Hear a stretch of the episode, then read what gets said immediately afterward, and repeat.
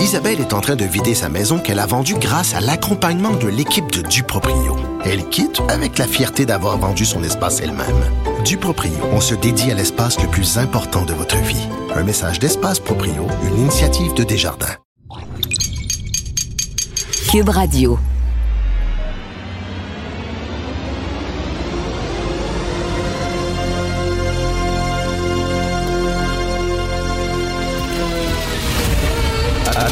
Attention, cette émission est laissée à la discrétion de l'auditeur.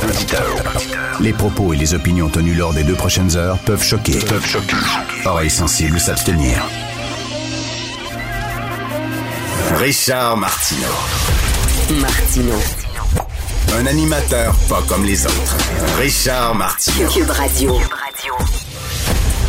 Bon mardi, merci d'écouter Cube Radio. Est-ce que vous avez lu la réaction d'Alexandre Boulris, député néo-démocrate à l'élection d'Éric euh, O'Toole? C'est n'importe quoi. C'est vraiment n'importe quoi. Alors, Alexandre Boulris a dit, pour le NPD, l'arrivée de M. O'Toole ne change pas grand-chose au niveau du Parti conservateur.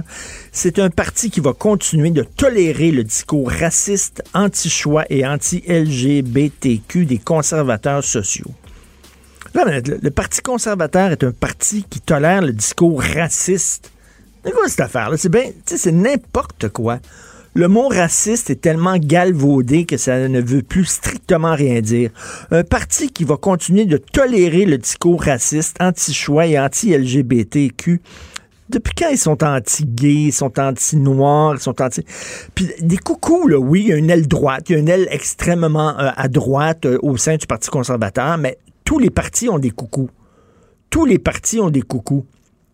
Au sein du PQ, tu as peut-être des gens très, très, très identitaires qui veulent fermer les frontières, qui sont contre les immigrants, qui sont, bon, qui sont nationalistes au bout, à l'extrême.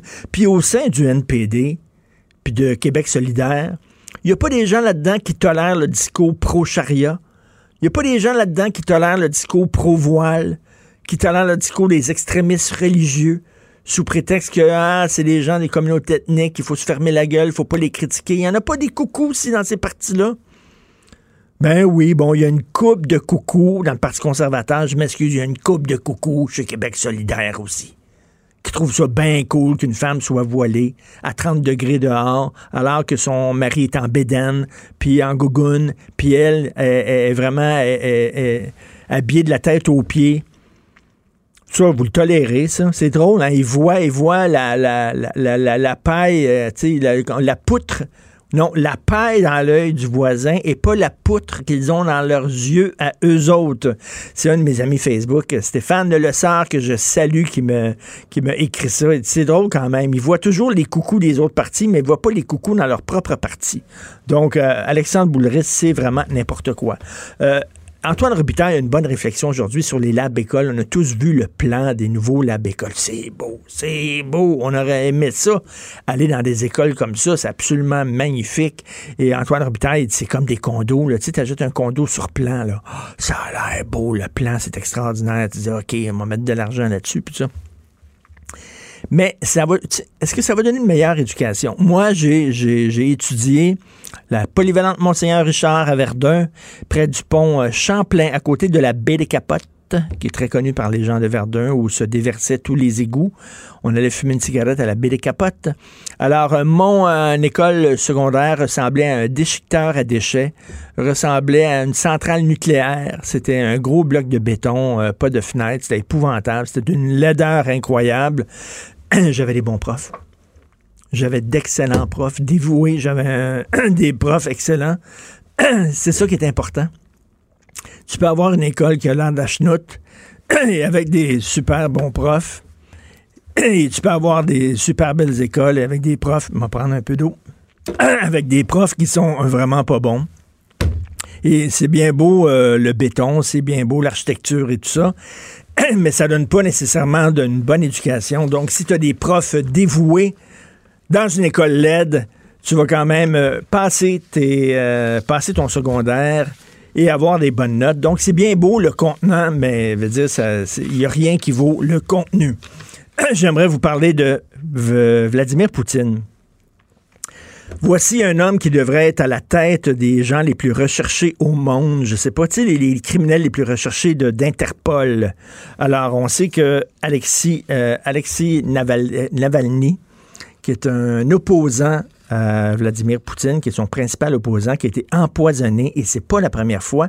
J'ai lu un texte euh, sur TV5 Monde qui dit que euh, le euh, Poutine euh, euh, a réouvert un, un- en fait un département de poison pour pouvoir empoisonner, pour pouvoir fabriquer des poisons difficiles à détecter pour empoisonner ses opposants, pour empoisonner ses adversaires politiques. En 1978, il y a un écrivain et un dissident qui s'appelait Georgi Markov qui a été empoisonné à Londres, qui est mort. En 2006, rappelez-vous Alexandre Litvinenko, euh, qui était aussi euh, un ancien agent du contre-espionnage russe, qui avait été empoisonné au polonium, je crois, c'est une substance radioactive euh, à Londres dans un café. Il est en train de boire un café. Il y a quelqu'un qui est passé, qui a laissé tomber ça dans son café. Le gars, en très peu de jours, il a perdu tous ses cheveux et il est mort au bout de, de quelques jours, empoisonné par une substance radioactive. Il y avait Sergei Skripal. Sergei Skripal, c'était un agent double qui a été lui aussi empoisonné en compagnie de sa fille. Même chose, lui aussi, il buvait un café ou un thé euh, qui avait été empoisonné. Victor Yotchenko, candidat à la présidence de l'Ukraine, qui a aussi été empoisonné. Rappelez-vous de Anna Politkovskaya, qui avait été une journaliste, une journaliste qui critiquait Poutine, qui critiquait euh, la guerre en Tchétchénie et qui avait été abattue euh, devant, devant chez elle, devant sa porte de son de sa demeure. Et en 1999, en Russie, il y a une série d'attentats, cinq attentats, où c'était des euh, voitures euh, piégées là, avec des bombes qu'on mettait devant des immeubles, appartements. Et là, euh, la voiture sautait et vraiment soufflait l'immeuble. Il y a eu des centaines de personnes de mortes. Et ça, a été, ça a été prouvé après que on disait que c'était les terroristes tchétchènes qui avaient fait ces attentats-là. Mais finalement, c'était Vladimir Poutine et sa gang qui ont fait sauter des immeubles appartements en Russie pour faire passer ça sur le dos des Tchétchènes afin de permettre une intervention en Tchétchénie, afin d'avoir l'appui de la population pour intervenir militairement en Tchétchénie. Bref, écoute, c'est un gars qui euh, envoie ses euh, opposants en prison, euh, les empoisonne, euh, fait sauter des immeubles pour pouvoir euh, permettre une intervention armée contre... C'est quelqu'un d'extrêmement dangereux, Poutine. Et c'est drôle, dans toutes les réunions de G20, euh, on se fait photographier, tous les leaders se font photographier, tout sourire à côté de Poutine, qui est, un bandit, qui est un criminel, c'est un État voyou, c'est un État de bandits. Et souvent, on est là en disant, ah, c'est écœurant ce qui se passe en Corée du Nord, ou c'est écœurant ce qui se passe euh, euh, en Iran ou en Arabie Saoudite. Effectivement, mais je dire, la Russie, là, je comprends qu'ils ont un mode de vie à l'occidental comme nous, là, mais quand même, faut pas se fermer les yeux. Et c'est un État bandit. Ce gars-là devrait être en prison. C'est un homme extrêmement dangereux. Et au contraire, on se fait photographier à côté, on lui serre la main, puis tout ça, comme si c'était un politicien comme les autres. Et en, terminant, Jerry Falwell Jr., c'était le fils de Jerry Falwell. Vous vous souvenez, ce gars-là qui était un, un pasteur euh, évangélique, qui avait dit que les, euh, les, euh, les attentats du euh, 11 septembre étaient une punition de Dieu parce qu'il y avait trop de gays, il y avait trop de gens pro-avortement aux États-Unis. Euh, donc, Jerry Falwell était complètement coucou.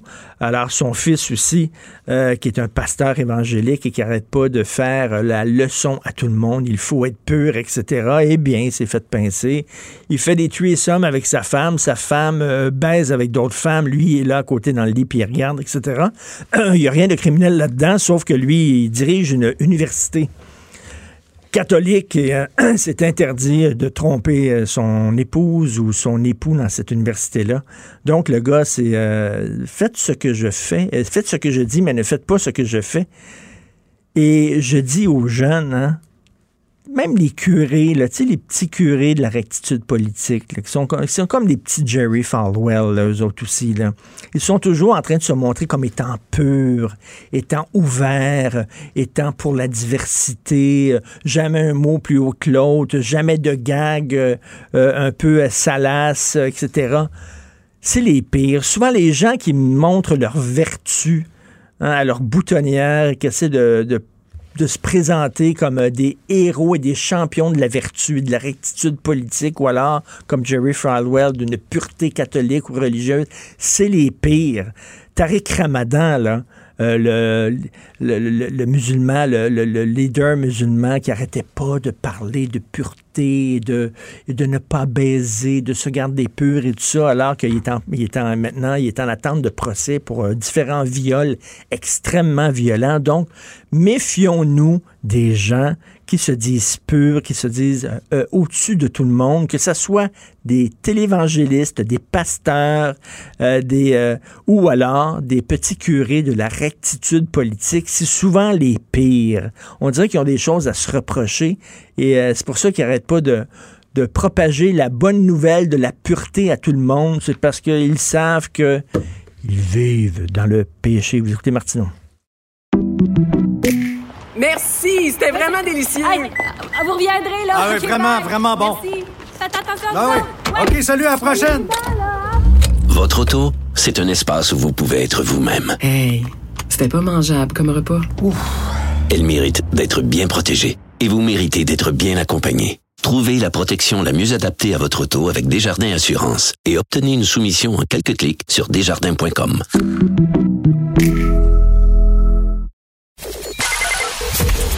Joignez-vous à la discussion. Appelez ou textez le 187 Cube Radio 1877 827 2346. Le, le commentaire de Félix Séguin, un journaliste d'enquête pas comme les autres. Alors, Félix, écoute, ça pète en maudit au Wisconsin. Le deuxième nuit d'émeute là-bas, là, encore euh, les suites de Black Lives Matter. Oui, euh, et puis c'est presque trois mois, jour pour jour, après le décès de George Floyd à Minneapolis, qui a été, disons-le, hein, tué par les policiers. Hmm. Euh, là, ben, on manifeste à propos de Jacob Blake. Euh, je sais pas si tu as vu ces images-là, Richard. C'est c'est assez hallucinant. on voit de plus en plus ces images-là. Où choisit-on de les diffuser de plus en plus Quoi qu'il en soit, décrivons la scène. Il y a une vidéo qui est filmée par un témoin lors d'une intervention policière. Euh, Jacob Blake euh, est un des protagonistes de cette intervention-là. Il a 29 ans euh, et il semble qu'il se soit arrêté dans la voiture et soit sorti de la sienne pour régler un conflit entre deux personnes. Et les images que l'on voit sur les, chaînes d'information câblées continues américaines, chez nous aussi d'ailleurs, c'est une vidéo dans laquelle il a manifestement réglé la, chicane qu'il tentait de régler, et il se dirige vers sa voiture dans laquelle l'attend ses enfants, et il est suivi par deux officiers de police euh, qui pointent euh, des armes dans son dos. Alors là, il ouvre sa portière, il se penche à l'intérieur du véhicule et on lui tire sept balles. Devant ses enfants. devant ses enfants dans le dos. Euh, alors, euh, on ignore si les, policiers qui euh, ont pratiqué l'intervention ont vu quelque chose à l'intérieur du véhicule qui pourrait, disons, expliquer minimalement une partie de ce geste-là. Parce que, bon, ils ont, ils ont pu, eux, déceler peut-être la, la, présence d'une arme. Est-ce que Blake se penchait pour ramasser un revolver? Probablement, en tout cas, souvent on apprend que la réponse à cette question-là, c'est non. Mm. Euh, mais les policiers sont entraînés dans, euh, s'ils ne savent pas, ce que le suspect se penche pour ramasser, il y a beaucoup de chances dans leur, stratégie de l'emploi de la force qu'ils décident d'utiliser des moyens euh, coercitifs. le gars, le gars, se serait, le, gars se serait penché dans son véhicule et pour ramasser une arme à feu pour tirer sur les policiers devant ses enfants. Ben, tu vois, c'est pour ça que je te dis qu'on va sûrement apprendre qu'il y avait qu'il n'y avait pas d'armes à feu. Là, dans plusieurs cas qui ont été diffusés dans le passé, euh, c'est l'histoire qui est un peu mise de l'avant. On savait pas, on pensait que le, le, jeune homme était pour mettre la main sur une arme ou etc. Et puis finalement, il n'en est rien. Je te rappelle, écoute, avant de, te parler du sort des policiers qui ont tiré, là, te rappelles-tu à, à, la finale, à la parade des... Euh, au rassemblement quand les Raptors de Toronto ont gagné le championnat de basketball. Te rappelles-tu le président de, de l'équipe? Euh, qui est un jeune. Bon, ben, il, y avait la fête, c'était le rassemblement, puis le président des Raptors, qui est un noir, euh, tente d'aller avec le groupe de joueurs et il se fait euh, rabrouer par les policiers en disant tu passes pas mon homme et là il tente euh, de montrer son son pas son badge mais si tu veux son accréditation en disant écoute je suis le président de l'équipe et là, il se fait ramasser, il se fait pousser par terre. Les caméras corporelles des policiers ont été diffusées finalement. Euh, ça a coulé, je te dirais. Puis, on, et, il affirme que s'il n'avait pas été noir, ce serait euh, probablement jamais arrivé. Alors, euh, tu, donc, tu comprends que les policiers auraient pu penser, parce que le lien est là dans ce que je te dis, que il, il mettait la main ou il tentait d'aller chercher peut-être une arme dans son veston ou quoi que ce soit, un objet contondant. Bref, ils l'ont, ils l'ont plaqué. Alors, il y a souvent de ces justifications-là qui sont utilisées. Sauf que là, de plus en plus, avec les images que l'on voit depuis la mort de George Floyd, les policiers américains semblent euh, se livrer à des exécutions. En fait, ça, ben oui, mais non, mais ils, ils, comprennent pas le message. Les gens en ont un rôle pompon de ça aux États-Unis. Il y a vraiment, c'est un, un, mouvement de fond. Black Lives Matter, c'est pas un petit mouvement comme ça qui va s'arrêter. C'est les gens sont tannés. Ils veulent mettre fin à cette situation-là qui existe depuis des années aux États-Unis, qui était connue de tout le monde. Et là, il y a encore des policiers qui, qui veulent rien savoir et qui comprennent pas. Ben non, puis là, pour puis en même temps, on a une forte tendance aussi à généraliser lorsqu'on parle du travail des policiers. Euh, c'est seulement que la, minorité qui agit, exemple, comme Derek Chauvin a agi à Minneapolis, euh, fait paraître la majorité comme étant des matamors. Euh, puis les policiers qui ont été impliqués dans la fusillade du Wisconsin, eux, congé administratif le temps de l'enquête, c'est le département de la justice du Wisconsin qui l'a annoncé. Euh, le gouverneur. Mais tu vois, tu vois qu'on est ailleurs par rapport à ce qui se déroulait avant la mort de George Floyd, parce que le gouverneur, euh, tu vois, de, l'État euh, a, appelé à la tenue d'une session parlementaire extraordinaire pour envisager la réforme de la police. Donc, on force, si tu veux, l'ineptie de, et la brutalité de certains policiers force euh, les politiques à s'en, occuper, et ça toujours hmm. trois mois après la mort de George Floyd. Alors, il y a eu des manifestations, juste pour conclure sur ce sujet aussi, euh, il y a eu des manifestations dans l'État du Wisconsin, c'est dans les rues de, de, de Kenosha, c'est là où c'est arrivé. Euh, la Garde nationale a appelé en renfort, le maire de Kenosha qui a dû se, se réfugiés dans le poste de police, une petite ville à 65 km de Milwaukee, et les policiers, les manifestants voulaient entrer dans le poste de police, n'est pas arrivé. Et, euh, et voilà ce qui se passe euh, de l'autre côté de la frontière. Mais c'est ça, mais c'est de l'autre côté de la frontière. C'est ça. Il y a des gens souvent qui vont dire regardez euh, ce qui se passe là-bas, ça se passe ici. Non, nos policiers sont pas aussi gang-ho que les policiers américains. Je suis désolé, ben, c'est pas c'est pas la même chose pas du tout. Hey, Richard, juste anecdote, d'accord? Je suis allé euh, il y a tu te rappelles quand Myriam Bédard s'était enfuie avec Nima Mazari ben euh, au début des années 2000 à Washington pour aller euh, tenter de parler à des politiciens américains parce que M. Mazari et, et, l'ancienne championne olympique disait aussi être persécutée par la justice au Québec. Tu te rappelles de ça? Ben oui, ben oui. Bon, ben regarde, moi j'étais allé à ce moment-là euh, à Washington, puis à, ben, ben, à Washington DC, mais aussi à Baltimore, qui est une des villes les, plus violentes, qui était en tout cas l'une des villes avec le taux de criminalité le plus important aux États-Unis. Et j'avais fait ce qu'on appelle un cobra. Donc, euh, une, soirée avec les policiers de Baltimore. Ah, et là, oui. je peux te dire une affaire, ça brassait en tas. Et j'avais fait la même chose ici avec les policiers de Montréal quelques, quelques semaines plus tard, si ma mémoire m'est fidèle.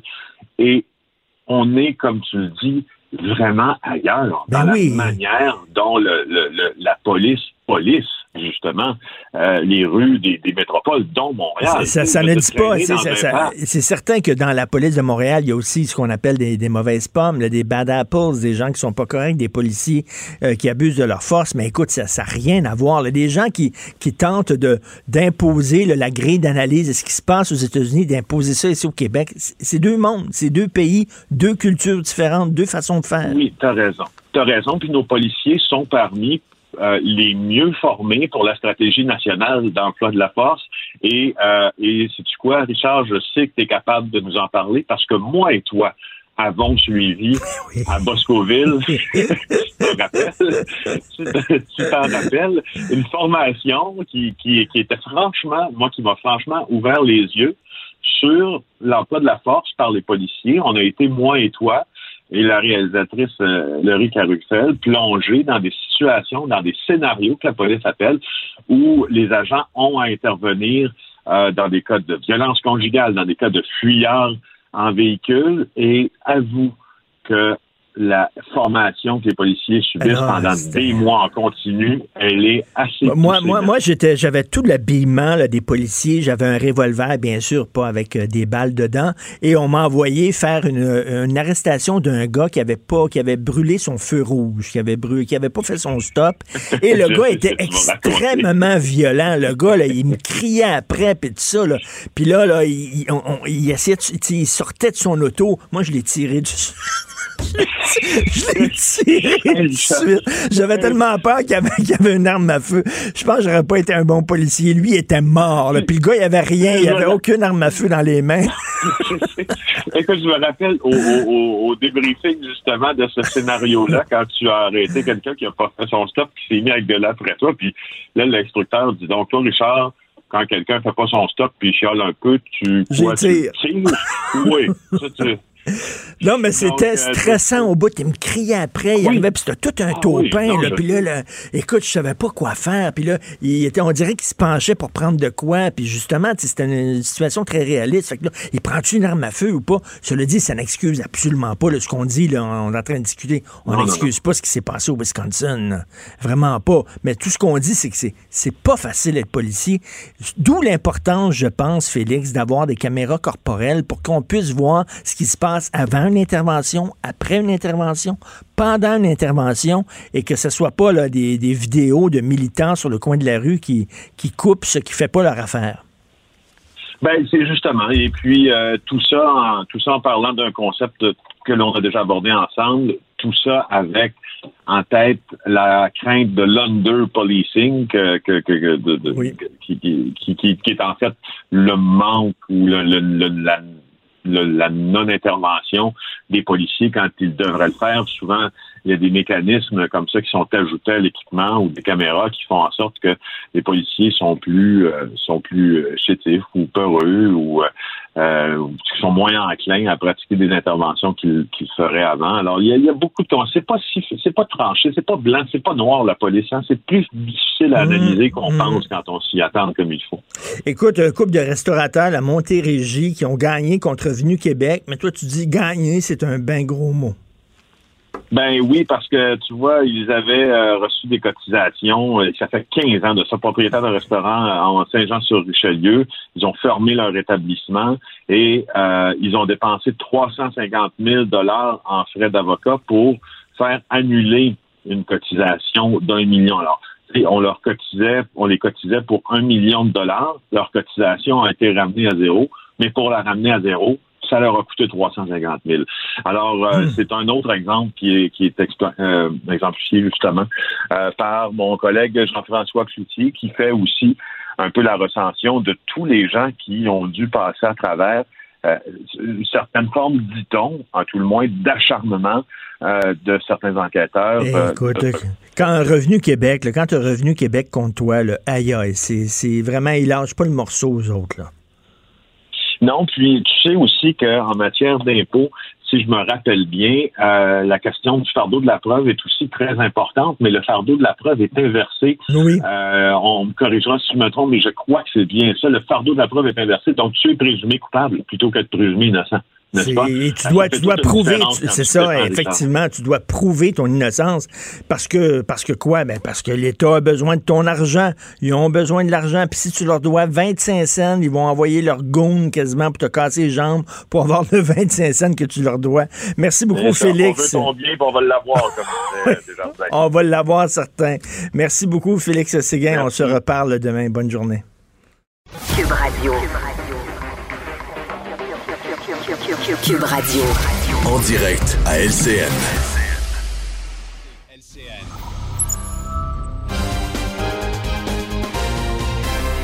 C'est le moment de retrouver Richard Martineau à Cube Radio. Bonjour Richard. Bonjour.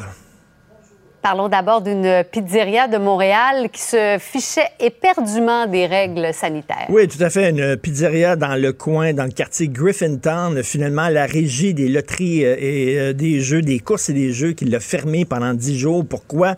Parce qu'on se foutait éperdument, comme tu dis, des règles sanitaires. C'est-à-dire que les employés là-bas qui pouvaient même embrasser des clientes sur les joues, donner la main aux gens, faire des accolades, qu'il y avait énormément de gens dans la pizzeria qu'on ne euh, euh, respectait pas absolument pas le 2 mètres, la distance. Les gens n'avaient pas besoin de porter le masque pour déambuler à l'intérieur du restaurant. Bref, on faisait comme si la COVID n'existait pas, comme s'il n'y avait pas de pandémie. Et là, on a décidé finalement de sévir et de fermer ce restaurant-là pendant 10 jours. Je peux comprendre que les gens soient tannés. Je suis tanné. Des fois, ça m'arrive régulièrement d'oublier mon masque. Je sors de mon auto, je veux rentrer quelque part. Oh, mon masque. Faut que je retourne dans mon auto, chercher mon masque dans le coffre à gants. Souvent, je sors de chez moi, j'ai oublié mon masque. C'est pas naturel. Tout ça est contre la façon mm. dont on vit habituellement. Euh, c'est pas naturel de pas prendre les gens dans nos bras, de pas embrasser les gens, de pas porter un masque faut quand même le faire. Écoutez, le masque, là, je sais pas, c'est scientifique, c'est un fait. Ça empêche les gouttelettes lorsqu'on parle de, de, de, de contaminer d'autres personnes. Il y a combien de gens qui ont été contaminés lors de parties? On l'a vu régulièrement lors de fêtes religieuses. On l'a vu régulièrement. Les gens qui dansent la salsa, le tango, qui sont hyper collés l'un contre l'autre.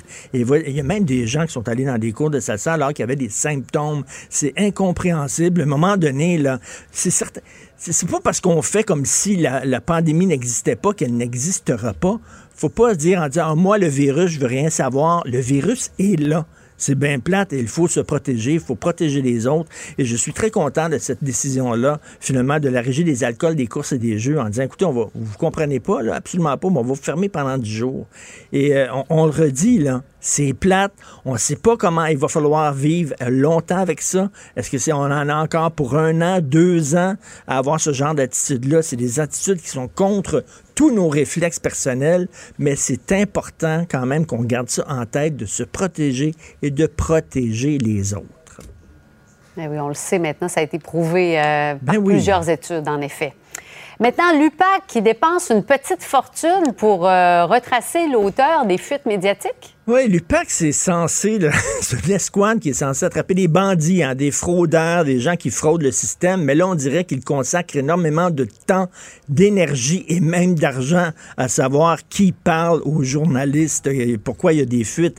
2,5 millions qui ont été engloutis dans la chasse aux fuites à l'UPAC, ça n'a aucun sens. Et lorsqu'on regarde le bilan de l'UPAC, rappelez-vous, ils ont fermé l'enquête Modestie qui visait Marc Bibot, qui était un grand argentier du Parti libéral. Ils ont l'enquête Machuré qui vise Jean Charest. On ne sait pas exactement qu'est-ce qui arrive avec ça.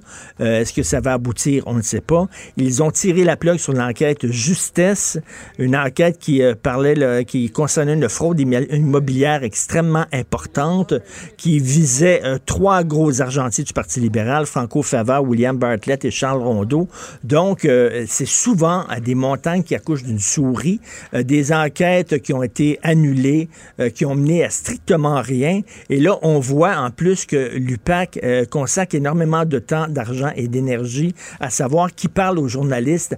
À un moment donné, il va falloir se pencher sur le bilan de l'UPAC. Est-ce que le jeu en vaut la chandelle? Est-ce que l'argent qu'on met dans cette escouade-là, est-ce que c'est de l'argent qui est vraiment euh, euh, utilisé à bon escient? Mais quand même, là, on dirait que les bandits, c'est les gens... ici, il y a des policiers qui parlaient aux journalistes, c'est parce qu'ils sentaient que y avait, ils avaient les bâtons dans les roues, que les choses n'allaient pas comme elles devaient se dérouler à l'intérieur de l'UPAC. Et c'est important, on le dit, hein, les lanceurs d'alarme, les tireurs d'alerte, c'est très important dans notre société. Il faut les protéger. Euh, donc, je sais pas, on dirait qu'ils courent après les mauvais bandits à l'UPAC. Euh, ce serait temps de faire une bonne réflexion sur cette escouade-là. Richard Martineau, bonne émission. Merci, à demain. bonne journée. À demain. Protégez vos dépôts, c'est notre but. La SADC protège vos dépôts dans les institutions fédérales, comme les banques. L'AMF les protège dans les institutions provinciales, comme les caisses. Oh, quel arrêt! Découvrez ce qui est protégé à vos dépôts sont protégés.ca. Ben oui, on le sait. Martineau, ça n'a pas de bon sens comme il est bon. Vous écoutez Martino. Cube Radio.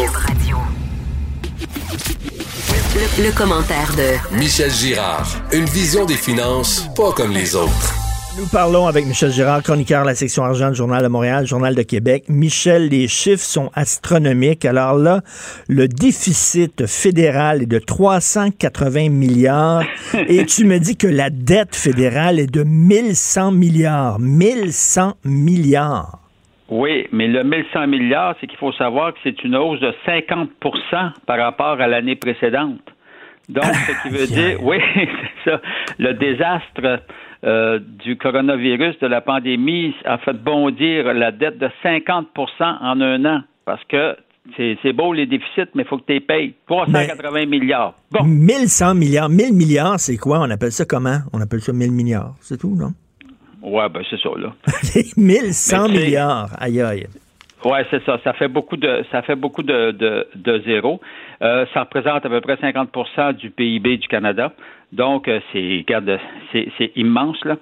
Euh, bon, alors une fois qu'on a dit ça, euh, une fois qu'on mis en place le, train de mesure, puis on ne sait même pas si c'est fini en passant, peut-être qu'ils vont devoir en, rajouter. On sait que la semaine dernière, la nouvelle ministre des Finances, Christian Freeland, avec Justin Trudeau, a annoncé on, aurait allongé 37 milliards de plus avec des ben nouvelles prestations pour faire face à la deuxième vague euh, automnale de la de la COVID-19. Cela étant dit, euh, là, on fait quoi, là? C'est qu'à un moment donné, euh, tu peux pas laisser cette super dette-là aux générations futures puis aux jeunes, parce que, tu sais, à un moment donné, il faut que tu la payes, là, ta, dette. Non, non, mais là, il faut redresser un peu les finances. C'est quoi, ben, c'est quoi la porte de sortie de ça, là? Ben, ben c'est ça. C'est qu'il faut absolument les, redresser les finances. la seule façon de redresser les finances, en fait, tu as deux choix. Ou bien tu te mets à couper dans les services, les prestations de services, parce que le fédéral, lui, verse beaucoup de prestations, hein, prestations aux aînés, prestations aux familles, etc. Or, euh, ou bien tu coupes dans les prestations, ou bien tu augmentes les impôts. Hein? Alors, hmm. euh, et lors de la dernière campagne euh, qui, qui, date de l'automne 2019, tous les partis politiques ont, ont fait des, des, des, propositions pour aller chercher des revenus additionnels. Alors moi, ce que j'ai fait, j'ai fait le tour, et puis elles ont été évaluées, ces propositions-là, de hausse d'impôts, en résumé, euh, ont été évaluées par le directeur parlementaire du budget, c'est un organisme fédéral, mais indépendant, qui a tout évalué ça. Et puis, euh, donc, euh, j'ai fouillé là-dedans, et puis finalement, j'ai repéré notamment une dizaine de grandes mesures d'alléchantes d'alléchantes mesures qui, peut, qui pouvant rapporter des revenus intéressants pour le fédéral. Or, euh, et, Mais là, on sait qu'on va payer, je regarde ça, là, une, ben taxe de vente, les impôts, là, on va finir par payer pour tout ça. Là. Ben c'est bien certain. Évidemment, les mesures, les grosses mesures alléchantes visent notamment les la rentabilité des, des, sociétés. Je te dis que les compagnies sont pas contentes. Bon, tu sais, comme exemple, augmenter euh, leur taux d'imposition de 15 à 21% ben juste ça, là, ça rapporte près de 14 milliards de dollars. Or, euh, ou bien euh, ensuite de ça, euh, augmenter la portion actuellement, tu sais, les gains en capital, là, évidemment, on ne paye de l'impôt que sur la moitié des gains en capital. Ben, si tu ramènes ça à 100% et puis juste en visant ceux qui ont des gros revenus, c'est-à-dire, c'est-à-dire que dont la valeur nette dépasse les 3 millions, donc on ne parle pas quand même des gens à revenus moyens. Là. Alors, le fédéral pourrait aller chercher 13 milliards. Alors, écoute, j'en ai étalé une dizaine de grandes mesures comme ça. Alors, j'invite les, les, les, auditeurs à lire, lire ça dans mais, le journal. Mais reste, reste, mettons, si j'étais un entrepreneur ou chef d'entreprise, là, reste que Justin Trudeau lui prend des décisions tout seul dans son coin. Il a décidé de payer des gens pour qu'ils restent chez eux, se pogner le bain plutôt qu'aller travailler, ce qui crée une pénurie de main-d'œuvre. Puis là, ben, on refile la facture aux entreprises en disant, vous autres, vous allez payer pour euh, les cadeaux que j'ai donnés à tout le monde. Écoute, on n'est pas assez imposé puis taxé comme c'est là, là? Ouais, mais là, il faut savoir que la PCU, euh, Richard, pour être honnête, là, il y a juste une partie des gens là, qui, qui exploitent le, système. La grande majorité, tu sais, ça a été démontré, la grande majorité quand même, euh, il y avait un besoin essentiel. Puis soit dit en passant, je ne veux pas prendre la défense de mm. Justin Trudeau, mais mais il faut dire qu'à travers le monde, tous les pays euh, du G7 ont mis en place euh, des mesures semblables à ce que Trudeau a, fait. même Donald Trump, là, quand même, là, or, et donc c'était un mal nécessaire. Maintenant, c'est beau, mais tu peux pas continuer comme ça. Il faut que tu, il faut que tu redresses les, finances, puis tu n'as pas 52 façons de redresser. Il faut que tu mettes en place des mesures. On, coupe, dans les, on coupe dans les dépenses ou on, va chercher davantage d'argent. Alors donc, euh, et si tu, bon, tu, tu, vas chercher de l'argent, notamment par les hausses d'impôts, tu sais bien que c'est ça qui va arriver. Et puis tous les partis euh, politiques euh, moindrement sérieux lors des prochaines, la prochaine campagne électorale, il faut qu'ils arrivent avec une proposition de, de ce côté-là. Maintenant, est-ce qu'on va viser les sociétés? En tout cas, on croise les doigts. Tu peux pas viser la classe moyenne parce que les gens déjà en arrachent, euh, en arrachent terriblement. On sait bien que la masse de l'argent est là, mais quand même, tu peux, tu peux pas les viser. Mais, là, je vois dans, les, 10... les plus nantis. Je vois dans les 10 mesures, là, augmenter le taux d'imposition, mettre un terme à l'évasion fiscale, abolir la déduction, imposer... On a 6,3 milliards qu'on pourrait aller chercher. Là. Alors, euh, c'est quand même c'est quand même énorme. Juste aussi instaurer les riches ne seront pas contents, mais les riches riches, imposer, c'était toute une mesure, celle-là, 1 imposer un nouvel impôt de 1% sur la portion du patrimoine net d'un ménage qui dépasse les 20 millions. Donc, il faut que ton ménage ait 20 millions et plus. Là. On s'entend que c'est pas c'est pas toi ni moi, là. Hum, Alors, hum. tu sais, toi, t'es à 19, mais il t'en manque un quand même. Alors... non, non, mais c'est vraiment d'imposer les gens très riches, là, ça. Il n'y a personne qui va pleurer là-dessus. Remarquez, ils vont, vont peut-être trouver un moyen de diminuer leur, leur, patrimoine. Mais cela étant dit, tu comprends, il y en, en existe des mesures.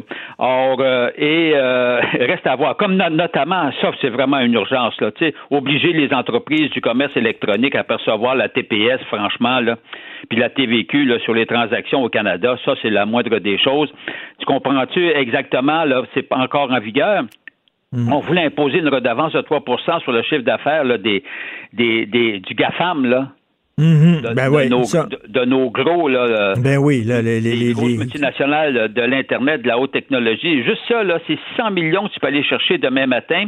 Écoute, elles empochent des revenus de minimum de 20 milliards de dollars. 20 milliards de dollars, puis regarde, euh, elle paye, des, impôts euh, ridicules là-dessus.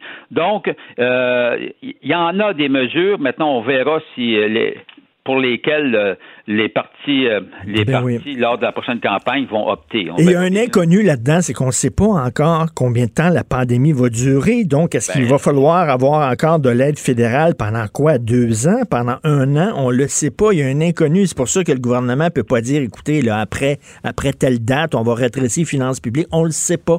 Combien de temps ça non, puis aussi, il faut savoir, c'est beau augmenter euh, le, taux d'impôt des sociétés, mais on sait que dans la grande, la, la, la plupart des, des, sociétés, les bénéfices ont quand même chuté là.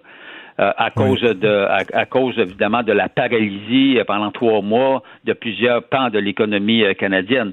Or, puis tu sais, on est quand même en, on a connu une crise mondiale. Or, donc, oui, on peut lancer des chiffres, mais c'est sûr que les recettes vont être inférieures à ce qu'on à ce qu'on pouvait anticiper. Ben oui, tout à fait. En tout cas, on va toujours finir par payer pour les cadeaux qui ont été donnés. Ben, Merci, Michel. Ça, on peut pas s'en sortir. Ça, c'est sûr. Michel Gérard, chroniqueur de la section argent du Journal de Montréal. Journal de Québec. Bonne journée.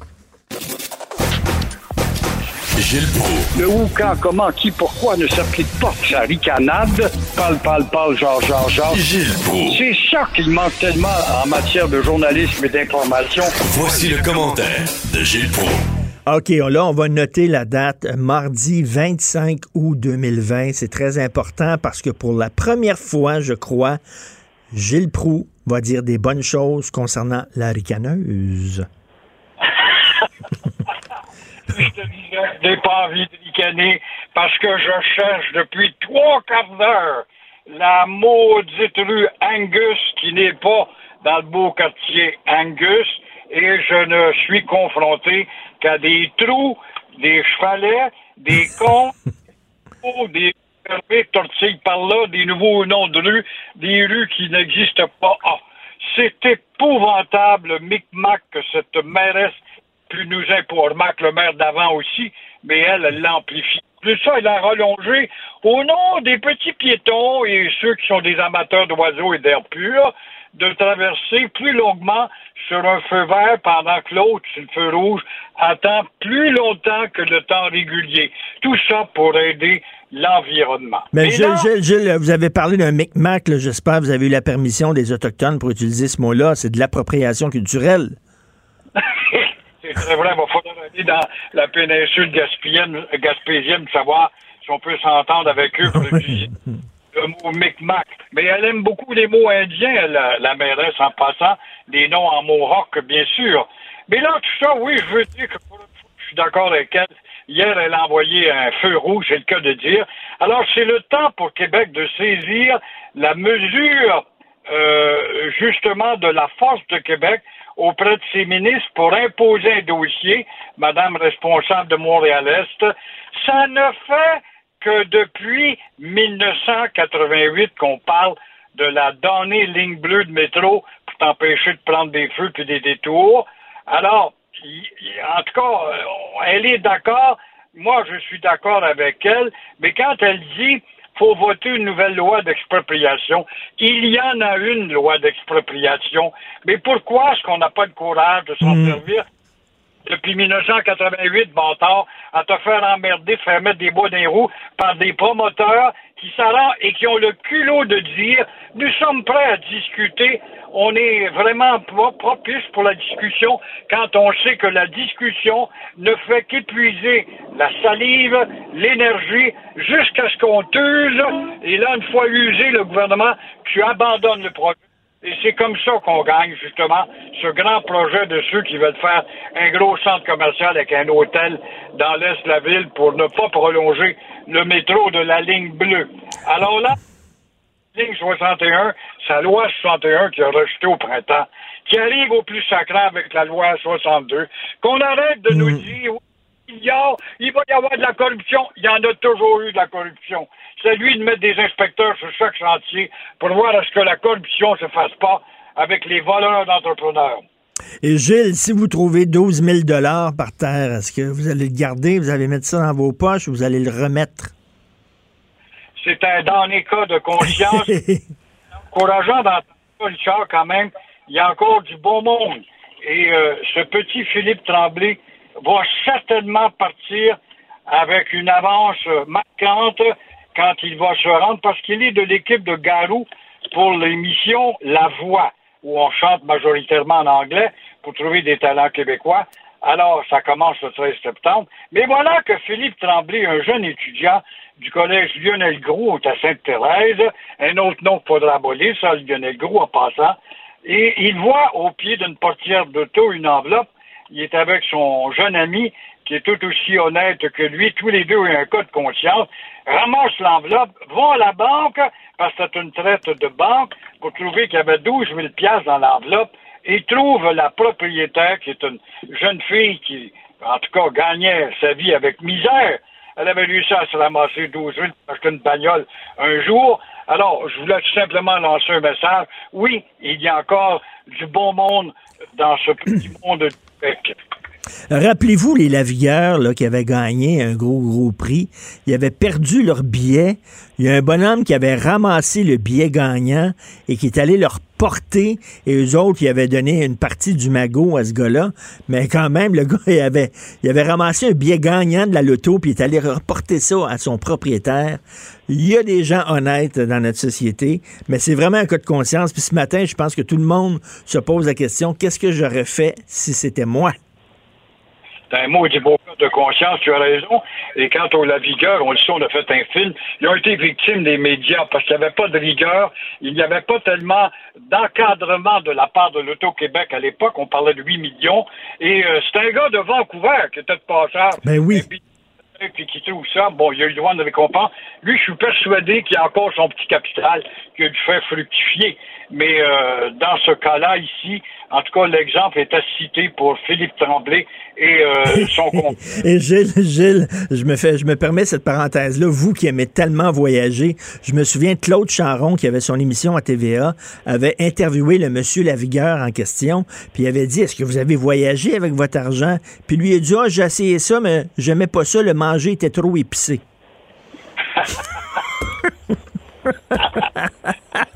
OK. Vous voulez me parler de la commission sur la prostitution. Vous trouvez qu'on parle pour rien dire?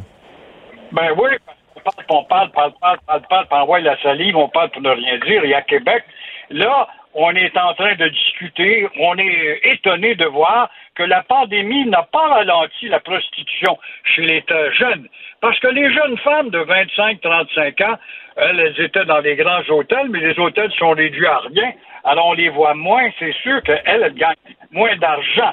Mais dans le cas des jeunes jeunes naïfs qui sont jamais allés à l'école, qui peuvent se tenir à la porte de l'école, alors on les utilise et on voit que la prostitution existe encore. Alors on parle, on parle, on parle, et là on dit, ben, pareil comme euh, ce député qui dit, on peut pas durcir la loi. Yann Lafrenière, une ancienne police, dit, ben oui, mais c'est Ottawa, ça relève d'Ottawa la criminalité de telle sorte, et chacun a son petit commentaire à faire, mais jamais de solution. J'aimerais juste rappeler qu'à Cuba, à Cuba, à l'époque où le pays était idéaliste et exemplaire, on sait qu'il ne l'était plus à la fin du régime des deux frères Castro, mais au début, en 60, on avait ramassé toutes les prostituées pour les envoyer dans des lieux de réhabilitation et les forcer à apprendre un métier quelconque pour les faire disparaître en l'espace d'un an. Euh, c'est des grandes mesures, mais c'est à se demander si les filles qu'on ramasse ici, on mériterait pas de les envoyer justement dans des endroits qu'on pourrait appeler des camps ou des lieux. il y, a deux formes de prostitution aussi, il faut le dire. Il y a des femmes qui, puis il y a des gars aussi, il y a des gars prostitués qui font ça par choix. Euh, euh, ça existe. on peut être pour ou contre, mais il y en a qui le font par choix. Il y en a d'autres qui sont vraiment kidnappés, littéralement, qui sont battus par des pimes, qui sont obligés, qui sont forcés de, de, se prostituer dans des chambres de motel, c'est pas la même chose. Ah, tout à fait. Les séducteurs de discothèque sont très beaux et puis euh, ils, ont un, bel instrument entre les deux jambes et c'est comme ça qu'on étourdit la pauvre innocente qui m'a dit qu'il m'aimait. Euh, à cette époque, il y en a douze filles comme elle autour de lui, mais puis là, ben, il crée justement une domination qui est telle et psychologique et violente. Alors, c'est ça. Il y a ces moineaux-là aussi qui mériteraient de goûter une médecine. Ah oui, avec, avec des peines extrêmement sévères pour ces pimps-là qui forcent des filles à se prostituer, qui les prennent, qui les amènent dans d'autres provinces. Euh, les filles parlent pas anglais, sont un peu perdues, sont dépendantes de ces gars-là. Et là, ils les enferment dans un, dans un motel, puis ces filles-là reçoivent un client après l'autre. Ça peut aller jusqu'à 20, 25 dans une journée. Il faut être extrêmement sévère envers ces maudits pimps-là. Merci beaucoup, Gilles. Au plaisir, mon cher. Merci. Gilles Pro, chroniqueur, Journal de Montréal, Journal de Québec.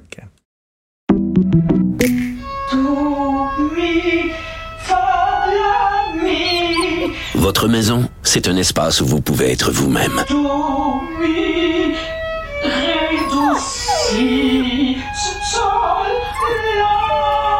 Elle mérite d'être bien protégée et vous méritez d'être bien accompagnée. Trouvez la protection la mieux adaptée à votre maison avec Desjardins Assurance et obtenez une soumission en quelques clics sur desjardins.com.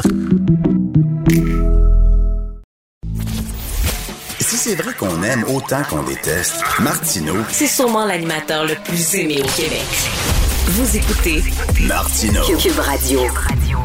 Autant la course à la chefferie du Parti conservateur était plate, moi je trouvais. Autant celle à la, à la chefferie euh, du PQ est intéressante. Quatre candidats de valeur, beaucoup d'idées qui sont brassées. On reçoit un des candidats, Paul Saint-Pierre Plamondon, qui est ici avocat, candidat à la chefferie du Parti québécois, qui vient de publier un livre. En fait, c'est son programme très intéressant.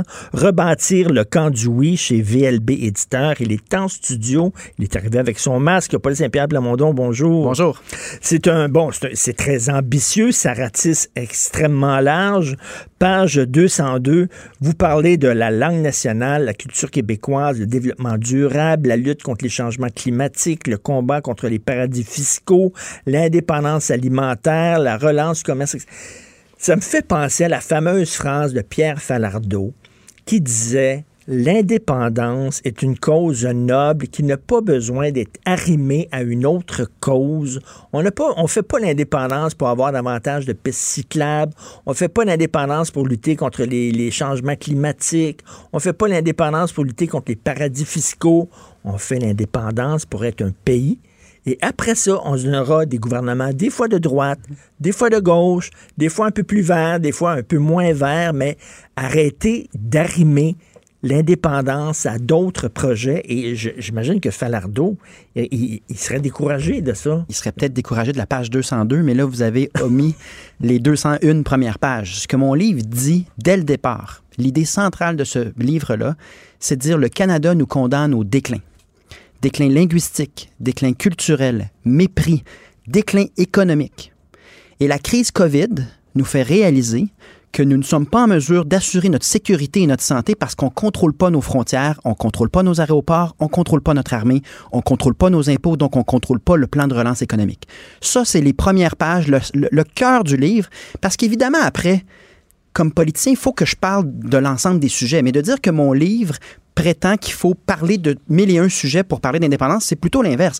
Dès le départ, les premiers, le premier paragraphe du livre dit moi, je vous le dis, je vous parle d'indépendance parce que c'est une question de survie pour le Québec.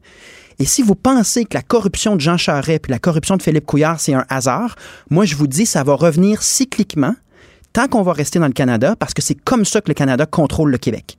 Il y a une question de justice, puis il y a une question d'héritage qu'on laisse à nos enfants. Les fédéralistes sont corrompus, les souverainistes sont purs et durs. Les, les, fédéralistes gardent le contrôle. Avec le scandale des commandites, la stratégie de Jean Chrétien et de Sheila Copps, c'était de corrompre à travers, pas juste le scandale des commandites, mais à travers le dédoublement d'à peu près tous les champs de compétences du Québec, puis à travers toutes sortes de cadeaux qui achètent de la loyauté, toutes sortes de manières de poser un drapeau du Canada.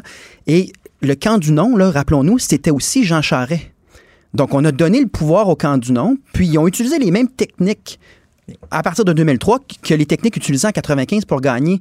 Donc, je parle d'études internationales qui montrent que le colonialisme, être contrôlé par une colonie, ça vient avec de la corruption, mais ça vient surtout avec une faible estime de soi. Donc, le cœur de mon livre, c'est pas les pistes cyclables. Je parle pas de pistes cyclables dans mon livre par ailleurs, là, mais c'est pas aucun des sujets que, que vous avez nommés au début. Le cœur de mon livre, c'est on peut pas donner à nos enfants le déclin et le mépris que nous réserve le Canada. Mais quand même, il y a beaucoup, il y a beaucoup, il y a un chapitre complet sur euh, l'environnement. Exactement, j'ai un programme. Oui, évidemment. Évidemment, parce que j'ai un programme, parce que on parle du Québec dans son ensemble. Mais le cœur de mon livre, lorsqu'on regarde les cinq premiers chapitres, c'est vraiment pourquoi l'indépendance, puis il n'y a pas d'autre raison de pourquoi l'indépendance qu'une question de justice, une question d'avenir, puis une question de prospérité, parce que la corruption ne nous quittera pas tant qu'on n'aura pas réglé ce problème. Qu'est-ce qui vous distingue de Guy Nantel, par exemple, qui dit, moi, c'est l'indépendance, l'indépendance, l'indépendance. Vous aussi, vous êtes ce qu'on pourrait appeler des souverainistes pressés, mettons. Qu'est-ce qui vous distingue avec Guy Nantel? Ben, la vérité, c'est qu'on n'a pas la même proposition. Le Guy Nantel a repris un peu la proposition de Québec solidaire, où est-ce qu'il faut voter sur une constitution pour avoir un pays, puis il veut le faire en deux ans, c'est-à-dire en seulement un an consulter tous les Québécois, écrire une, euh, une constitution, puis là, dans la deuxième année, les faire voter sur cette constitution-là. Moi, je pense que le calendrier est, pas réaliste, mais surtout, faire voter les gens sur une constitution, c'est la meilleure manière de ne pas avoir de pays parce que ça donne mille et une raisons aux gens de ne, de ne pas voter oui. Parce qu'on peut être en accord avec le pays, mais en désaccord avec l'article 6 de la Constitution. Puis c'est assez pour faire voter non à quelqu'un qui est vraiment, euh, qui est fondamentalement en désaccord avec la Constitution. Donc moi, je pense que les tactiques, les stratégies compliquées, puis ça, c'est une critique qu'on peut faire du PQ des dernières années. Pourquoi on y va pas simple, transparent? Un vote pour le PQ déclenche un référendum, déclenche l'accession à l'indépendance. Et la question, elle est simple, c'est voulez-vous un pays? Donc, c'est une élection référendaire. Ben, c'est pas une élection référendaire dans le sens qu'on va tenir un référendum. Oui. Mais les gens, en effet, quand ils votent PQ, aux prochaines élections, ils vont avoir la certitude que c'est en raison d'un projet de société qui s'appelle le pays. En fait, vous préférez mourir debout que gagner à genoux. ça, c'est pas gentil, puis c'est pas vrai. La vérité, c'est que soit qu'on est dû pour mourir parce que notre idée est morte, ou soit notre idée, comme je le prétends dans mon livre, elle est actuelle, elle est nécessaire, elle est une question de survie et d'avenir pour le Québec, dans quel cas on va placer cette idée-là comme locomotive de nos intentions de vote? Donc, au lieu de faire exactement le commentaire en début d'entrevue, au lieu de faire du sparage sur mille et une idées, on va placer notre idée la plus forte au cœur de notre programme, puis les gens qui sont d'accord avec un pays, puis qui trouvent que ça doit être fait, ils voteront PQ. Puis ceux qui sont pas d'accord, ils ne voteront pas. Là, le, bon gouvernement, on, est, pas là, on, va être un bon gouvernement, puis on va gérer la province à l'intérieur du Canada. C'est fini. Là. D'ailleurs, les membres ont pris cette décision-là au congrès de refondation. Pas de tatouinage. Pas de, pas de tatouinage, mais surtout pas de tournage autour du pot puis de tactique. faut que ce soit honnête, transparent, clair. Si vous voulez un pays, si vous voulez qu'on sorte du Canada, votez Parti québécois. Ça peut pas être plus simple que ça. Page 105, le mauvais mot, démondialisation. Alors là, il y a des gens qui vont dire, oh, il est comme Trump, il veut fermer les frontières, c'est le protectionnisme, on se fait... D'ailleurs, j'ai déjà un collègue qui m'a traité de Trump, euh, Sylvain Godreau, dans ben oui, j'ai vu ça. Qui, a traité euh, ses, collègues de Trump. Ça manquait de classe un peu. En tout cas, bref, euh, c'est ce que je pense. Mais donc, qu'est-ce que vous répondez à ces critiques-là? Démondialisation, ça va à contre-courant de ce que les jeunes disent. Au contraire, il faut s'ouvrir, faut... Mais là, on va on va parler de ta chronique de ce matin. Oui. Parce que tu me dis, tu me parles de mode ce matin. Ben, ce que j'écris Puis, on va parler de démondialisation, je ne veux pas changer le sujet.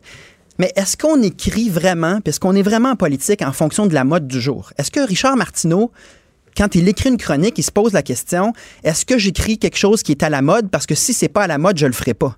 C'est pas comme ça qu'on assume un leadership politique. Et je pense que les modes changent vite. Euh, souvenons-nous qu'on était péquiste en 2012, on était libéral en 2014, puis on était caquiste en 2018. Donc les modes changent vite. Je pense que le, cœur de mon action politique, c'est sur ce qu'il faut faire. Euh, un peu comme euh, Papineau disait, fais ce que doit, advienne que pourra. Pour la démondialisation, c'est la même chose. Je pense que les gens, pendant la crise COVID, ont réalisé que si les pays sont capables de se voler des masques en temps de crise, ils seront capables de se voler de la nourriture en temps de crise. On n'est pas autonome sur le plan alimentaire on, est capable de se réindustrialiser. En ce moment, tout notre modèle, c'est de faire venir à peu près tout de la Chine. On a un déficit de milliards de dollars avec la Chine, un déficit commercial immense parce qu'on ne produit pas chez nous, donc on s'enrichit pas chez nous.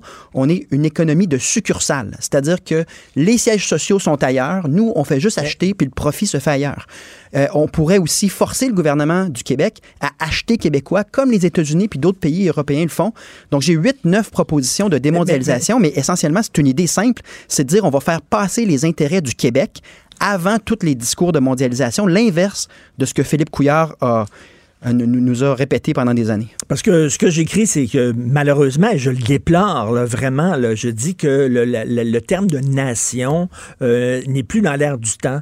Euh, chez les jeunes, être nationaliste, ça veut dire se fermer, défendre le français, ça veut dire être intolérant face aux autres cultures. au contraire, il faut s'ouvrir, que les gens maintenant s'identifient à leur communauté sexuelle, ethnique, religieuse, plus qu'à leur nation, tout ça.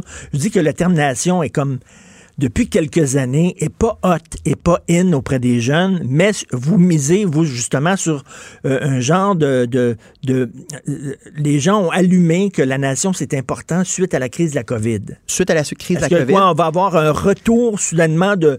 La nation va redevenir un mot noble? C'est ça mon livre. Mon livre dit la nation va revenir, pas juste en, en raison de la COVID, mais en raison des absurdités dans lesquelles la mondialisation à outrance puis le communautarisme nous mène.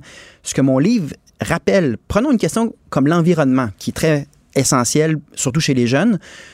Sur l'environnement, il y a des gens qui pensent que c'est un petit geste à la fois dans, son dans sa communauté qu'on va faire une différence. Il y en a d'autres qui vont dire c'est un problème mondial, donc ça va prendre une solution mondiale. Mhm. Si on attend que les pays s'entendent entre eux pour agir en matière d'environnement, on attend de faire brûler la Terre trois fois. Là. La seule le seul levier qu'on a, c'est la démocratie. Puis la démocratie, c'est national. Une démocratie, ça implique qu'on a une frontière, ça implique qu'on a un parlement et qu'on est tous dans le même bateau. Donc, je vais même plus loin dans mon livre, je dis, pour ceux qui veulent une social-démocratie, c'est-à-dire une redistribution des ressources, ça prend du nationalisme. Parce que si on est juste individualiste, nombriliste ou communautariste, ben on n'a pas d'empathie pour ce qui se passe chez l'autre. On, on, vote juste en fonction de nous-mêmes. D'ailleurs, vous êtes très, pardon, vous êtes très critique sur les dérives idéologiques de l'extrême gauche, le communautarisme, justement, qu'on est fermé sur notre petite communauté, etc. Exact. Vous êtes à un moment donné, là, vous dites, là, il euh, que ça nous mène droit dans le mur. Ça nous mène à des tensions sociales et à moins de collectifs. Donc, c'est ça le, paradoxe. Les groupes les plus à gauche se réclament du collectif puis de la justice sociale. Dans les faits, ils divisent les gens. Ça devient, un concours de qui se pointe euh, du doigt et on n'avance pas. Je pense qu'il faut réhabiliter le collectif et ça passe par la, nation, c'est-à-dire qu'on est tous québécois. Et, évidemment, s'il y a un traitement qui est inégal entre certains Québécois, on va vouloir agir. Mais à la fête nationale, c'est pas normal qu'on puisse pas être tous ensemble une seule journée par année avec un drapeau puis dire malgré nos différences idéologiques, on est tous Mais je suis parfaitement d'accord avec vos arguments, parfaitement d'accord, mais comment on peut convaincre entre autres les jeunes qui sont pas là? Ils sont pas là, ils sont dans l'ouverture, ils sont je suis citoyen du monde, j'appartiens à ma communauté, le nationalisme est quelque chose, ça ressemble au racisme, ça ressemble au fascisme, etc. Mais, je, le déplore, mais c'est comme ça chez les jeunes. Comment vous allez les chercher? En étant présent en écrivant ce livre-là. Donc, ce livre-là doit être lu le plus possible. Puis ensuite, comme chef du Parti québécois, parce que je serai un chef extra-parlementaire, je ne serai pas en commission parlementaire, je vais être sur le terrain, dans les cégeps, dans les universités, partout, à expliquer mon point de vue. Puis c'est un peu ça aussi la faiblesse du Parti québécois des dernières années. On était où dans les universités puis dans les cégeps pendant que Québec solidaire était partout à mmh. distribuer des tracts? Donc, je pense qu'il y a. Vous avez laissé le, champ aux, jeunes à, Québec solidaire. Oui, puis c'est dommage parce que quand on regarde ce que Québec solidaire dit, ils se disent indépendantistes, mais ils veulent pas de frontières, pas de drapeau. Puis euh, en démocratie, ils sont très intolérants à tout, à tout point de vue différent du leur. Donc sur le plan de la démocratie non plus. Tout ce qui est constitutif d'un pays, Québec solidaire, ne le, ne le porte pas. Donc, c'est d'expliquer à ces jeunes-là euh, en quoi l'indépendance est encore pertinente. Elle est pertinente, puis si on veut une social-démocratie, c'est pas à travers la mondialisation aveugle qu'on va y arriver, c'est en saisissant notre nation, en s'assurant qu'on est tous québécois, puis en bâtissant une société qui est meilleure que les États-Unis. Qui il y a aussi beaucoup d'américanisation dans notre pensée en ce moment. J'écoutais les nouvelles ce matin. On n'entend pas parler des courses euh, conservateurs ou des courses au PQ, mais on entend parler pendant 15 minutes de tout ce qui se passe aux États-Unis, incluant le système postal, mhm. puis ce qui se passe dans chaque État américain. Il y a un moment donné, il y a une critique aussi à faire de se ressaisir le Québec, reprendre entre nos mains le Québec, recommencer à aimer le Québec. C'est aussi profond que ça. Ben, est-ce que, est que cet été, justement, euh, on n'a pas voyagé à l'extérieur, on s'est promené au Québec, on a découvert les îles de la Madeleine, on a redécouvert la Gaspésie. Peut-être. Il y a beaucoup de gens qui ont dit, hey, c'est le fun d'être au Québec. mais, mais je pense que dans le défi des prochaines années, c'est pas seulement le défi de c'est pas une mode parce que les modes, elles changent vite c'est vraiment le C'est plus qu'une mode, c'est l'air du temps. L'air du temps, c'est, du temps, c'est, oui. 10-15 ans, l'air du temps. Mais l'air du temps au Québec aussi, c'est une nation qui n'a pas d'estime de soi. C'est de convaincre des souverainistes, des indépendantistes comme toi. qu'on, est rendu, là, Paul Saint-Pierre Plamondon, on est rendu que la fête nationale du Québec, il n'y a pas de drapeau. Puis ça n'a pas été ça a pas été noté par les artistes, ça n'a pas été noté par les organisateurs de la fête nationale. On est rendu là. Ça fait deux ans que Québec solidaire organise une fête nationale parallèle pour ne pas être avec tout le monde en même temps en disant que c'est pas assez inclusif. Donc diviser au nom de rassembler là. Donc, on n'est pas capable d'être au même endroit une seule journée par année en se disant, malgré nos différences, on est tous québécois. Mais, donc, vous luttez, vous luttez contre des gros moulins avant, là. Oui, sauf que dans les années 70, il y a eu des mouvements communistes et maoïstes. Puis dans les, chaque décennie a eu aussi euh, ces moments. Euh, puis finalement, le retour de balancier a, fait son travail. Puis c'est ça le but d'écrire un livre. Hein. Je reviens au point de tantôt. On écrit parce qu'on croit à quelque chose, on pense servir un diagnostic puis un, projet d'avenir qui est vrai. Puis ensuite, ben là, c'est aux gens d'en débattre. Mais moi, je vais prendre ce livre-là, puis je vais aller me promener partout dans les universités, dans les cégeps, en disant, voici mon point de vue. Si vous avez un désaccord, parlons-en, mais parlons des faits. Parce que moi, je, ne vois pas dans quel monde le Québec ne va pas se faire complètement rincer s'il demeure dans le Canada et s'il est complètement mou devant la mondialisation. Ce qu'on dit, là, vous, reprenez le bâton, vous, prenez le bâton de pèlerin et vous allez faire de l'éducation. Puis les premiers que je dois convaincre, c'est les indépendantistes déçus comme toi, Richard. Quand ce matin, j'ai lu ta chronique, j'ai comme eu le sentiment qu'il y a une partie de toi qui va embarquer, puis il y a une partie de toi qui dit Ah, mais ça n'a pas marché. Puis je non, mais moi, moi je, je, le cache pas. Je suis indépendantiste, c'est sûr et certain. Je le, je le cache absolument pas. sauf que, en même temps, je me ferme pas les yeux. Je me dis, coudon, auprès des jeunes, ils sont pas là. Ils sont pas là. Puis Paul Saint-Pierre Plamondon, les jeunes que vous croisez, ben, vous les croisez là, dans, dans des meetings péquistes, puis tout ça. C'est certain qu'ils vont vous parler de souveraineté. Mais en général, les jeunes, ça leur passe 25 000 pieds par Ce sera mon défi des prochaines ils sont années. Pas là. puis encore là, il faut nuancer. Est-ce que c'est à Montréal? Est-ce que c'est en région? Tu sais, les jeunes, là, un gros bassin. Euh, moi, je pense qu'on on a un défi au Parti québécois dans les prochaines années. Je pense que je suis le candidat qui incarne l'avenir du Parti québécois puis la volonté de rebâtir. C'est ça le titre de mon livre.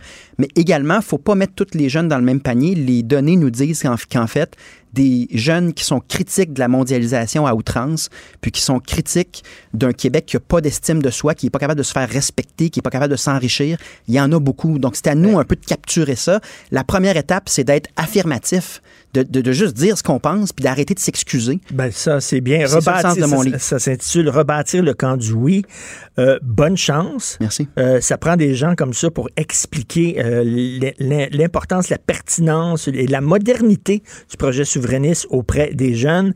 Et puis ça, c'est un, Paul Saint-Pierre Plamondon, un gars qui est jeune, brillant. Il pourrait avoir une brillante carrière d'avocat et il a décidé au contraire de donner son temps, son énergie pour le Québec. Ça, ça, ça ça vaut, euh, ça vaut un beau coup de chapeau. Euh, ben, bonne, bonne course au leadership. On va se reparler, Paul Saint-Pierre Plamondon, rebâtir le camp du oui. Merci. VLB éditeur. À une prochaine. Isabelle est en train de vider sa maison qu'elle a vendue grâce à l'accompagnement de l'équipe de Duproprio. Elle quitte avec la fierté d'avoir vendu son espace elle-même. Duproprio, on se dédie à l'espace le plus important de votre vie. Un message d'Espace Proprio, une initiative de Desjardins. Martino, même avec un masque, c'est impossible de le filtrer. Vous écoutez Martino Cube Radio. Le, commentaire de Steve Fortin, déposition pas comme les autres je pourrais organiser un débat entre Steve Fortin puis Mathieu Boccoté euh, parce que euh, Mathieu Boccoté, hier, je lui parlais puis écrit là-dessus aujourd'hui. On a reproché à Andrew Scheer de critiquer les médias lors de son discours d'adieu euh, parce qu'il a dit, écoutez, il y, a, un establishment dans les médias qui est complètement biaisé, qui est anti-parti conservateur, puis bon. Et Mathieu Boccoté me dit, ben oui, on a le droit de critiquer les médias. C'est un pouvoir et on a le droit de critiquer ce pouvoir-là. Steve, toi, tu trouves qu'il est allé trop loin, Andrew Scheer. Dans son discours de, fin de règne à titre de chef, je trouve que oui. Je trouve que là où il a dépassé les bornes, euh, c'est à partir du moment où il semble prendre tous les médias, si on veut, mainstream. Là, en anglais, on dit MSM, euh, mainstream media, là, tous les médias de masse. Puis euh, il dit bon ben on les met tous dans un même panier. Puis il dit euh, référez-vous plutôt à des sites ou à des des, des sources alternatives comme True North Media ou ben non par exemple de Post Millennial. Je veux dire deux mots parce que c'est très important. Si on veut comprendre, par exemple, quand Andrew Scheer réfère à The Post Millennial. Si on veut comprendre le succès de la campagne d'Erin O'Toole, il faut qu'on regarde derrière un de ses organisateurs principaux, celui qui était le responsable de sa campagne numérique, donc de tout ce qui était réseaux sociaux. C'est un certain euh, monsieur qui s'appelle Jeff Bellinghall. Ce gars-là, -là, c'est drôle parce que c'est un maître dans euh, la manière de, disséminer de l'information conservatrice sur les médias. Je suis certain que tu as déjà entendu parler des pages Facebook très populaires comme Ontario Proud ou Canada Proud. au Québec, c'est Québec Fier. C'est lui, ça. C'est aussi lui qui est euh, responsable du, euh, du, marketing pour justement le site de Post Millennial. Ce, gars-là, c'est un maître dans l'art de disséminer l'information conservatrice. Et au Québec, avec Québec Fier, par exemple, on dissémine ça avec un petit peu de nationalisme et tout ça, mais c'est des mines d'or d'information pour le Parti conservateur, ça. Et en disant ne, vous fiez pas aux, médias traditionnels, mais allez plutôt vers de Post Millennial, c'est parfait en fait. Il les envoie directement dans une base de données conservatrice. Ça va bien dans ce temps-là. Moi, je fais bien attention avec ça. Les médias euh, de masse, puis moi je regarde la couverture qui a été faite de la, du leadership, euh, de la course au leadership euh, du Parti conservateur. Moi, je trouve que les médias de masse ont fait une sacrée bonne job d'analyse. Mais, mais écoute, là, je pense qu'il visait Radio-Canada et CBC, mais tu sais, parle, parle à Mario Dumont. Là. Mario, quand il était chef de l'ADQ, il n'y avait mhm. rien de positif à Radio-Canada. C'était rien qu'on le ramassait tout le temps, tout le temps, tout le temps, Radio-Canada. Il dit, écoute, je me battais contre... Même, même à un moment donné, il était quasiment tanné, puis il voulait plus les inviter à, ses conférences de presse, quasiment. Tu sais, en même temps, il y a un biais à gauche à Radio-Canada Radio-Canada, là. Ben, ça, je peux te dire, c'est drôle, hein, parce que il y a un, politicien indépendantiste qui me disait exactement la même chose cet été. il me disait, ben, il fut un temps où on pouvait entrer chez Radio-Canada, puis on était quand même assez respecté et tout. Puis maintenant, quand tu es un, politicien indépendantiste, par exemple, si tu es au PQ, puis tu te présentes à Montréal chez Radio-Canada, m'a dire de quoi? Tu es en terrain hostile. Ben oui. Ça, je l'ai entendu, mais ça, on me l'a répété aussi de, de, de plusieurs façons. De, de, de ça, c'est, j'en doute même pas. Mais d'un autre côté, par contre, il faut faire attention parce que plus on attaque les de masse puis qu'on en fait un grand tout indiscerné, ben ce qu'on fait, c'est que euh, on pose de plus en plus les gens vers des sources alternatives qui, elles, euh, par exemple, vont être parfaites pour nourrir l'esprit des complotistes, pour nourrir euh, l'esprit des gens qui, à un moment donné, se disent, ben, euh, parfait, ah, c'est TVA, on sait bien, ben, qui mange la boîte, puis on les trosse pas, puis c'est Radio-Canada. Il y en a des bons à Radio-Canada, puis il y en a des moins bons, mm. puis il y en a des bons, par exemple, à, à TVA, puis à toutes les antennes, je veux dire, il y a des gens qui, dont on pourrait dire, ben, on, on, se doute qu'ils sont inclinés idéologiquement ou, ou par exemple, politiquement. Mais il faut faire attention avec ça, parce que quand on fait ça, ben, on, on donne un coup de pied là où il faut pas. C'est-à-dire, c'est-à-dire toi, ce que, ce que tu... objectif et vérifiable. C'est ça, ce que tu dis, c'est que ça alimente le cynisme envers les médias traditionnels. Oui, oui, puis il faut faire attention avec ça parce qu'on a besoin des médias qui sont forts puis qui sont capables de faire la part des choses. Moi, Richard, le, le, long hiatus de la course euh, avant qu'on sache les résultats, j'écoutais ça euh, sur Web Diffusion, sur CPAC, donc le, le réseau, si on veut, gouvernemental, là, comme le canal de l'Assemblée nationale. Pourquoi je l'écoutais là? Parce qu'il y avait des gens, par exemple, du côté qu'on associe plus, des, chroniqueurs qu'on associe plus au, au, euh, Parti conservateur, comme Tim Powers, qui écrit dans le, qui a longtemps écrit, je ne sais pas s'il écrit encore là, mais dans le, journal The Star, tu sais, qui est le plus gros journal au Canada anglais. J'écoutais ses analyses, je trouvais ça intéressant. Mais aussi, je switchais, puis je, pouvais aller, par exemple, euh, à TVA, ou je pouvais aller, euh, si on veut, à RDI, puis là, ben, ah, là, je peux entendre, par exemple, Philippe Fournier, puis je trouve que, tu sais, je trouve qui est bon. On peut choisir ses sources d'information, mais il faut faire attention de ne pas tomber dans une espèce de paranoïa puis dire ben tous les médias hmm. sont pareils, puis tout ce qui se fait à Radio Canada c'est pas bon, puis tout ce qui se fait à TVA c'est on sait ils sont, ils sont contre nous. Euh, euh, Et d'ailleurs dès qu'il y a des manifestations pour n'importe quelle cause, hmm. euh, qu'est-ce qu'on fait? Bon on va on va manifester les, les gens vont manifester devant Radio Canada, devant les locaux de TVA, devant le journal de Montréal, devant la presse comme si les médias traditionnels étaient perçus maintenant comme des ennemis de la vérité. Sauf que ça se peut, par exemple, que dans certains cas, des politiciens, euh, à un moment donné, se tannent puis disent, ben moi, je suis pas, suis pas contre le fait que, par exemple, un politicien, à un moment donné, critique euh, un traitement médiatique. En tout cas, dans l'Outaouais, les gens savent très bien que le maire de Gatineau, je veux dire, Gatineau, c'est une grande ville, là. Maxime Pedneau-Jobin, à un moment donné, il s'est tanné, puis il a dit, moi, au 104.7, là, la, la, radio de, de, de euh, du réseau Cogeco, il a dit, moi, j'y vais plus, là, à cause de tel animateur, mm. qui, euh, incidemment, est un ancien député libéral, Roch Cholette, puis il a dit, il est tellement de mauvaise foi avec moi, puis il veut tellement tout le temps me piéger. Il a dit, moi, je boycotte cette station-là, maintenant, je n'y vais plus. Ça arrive, ça, des fois, qu'à un moment donné... Tu as le droit euh, aussi de choisir à qui tu parles.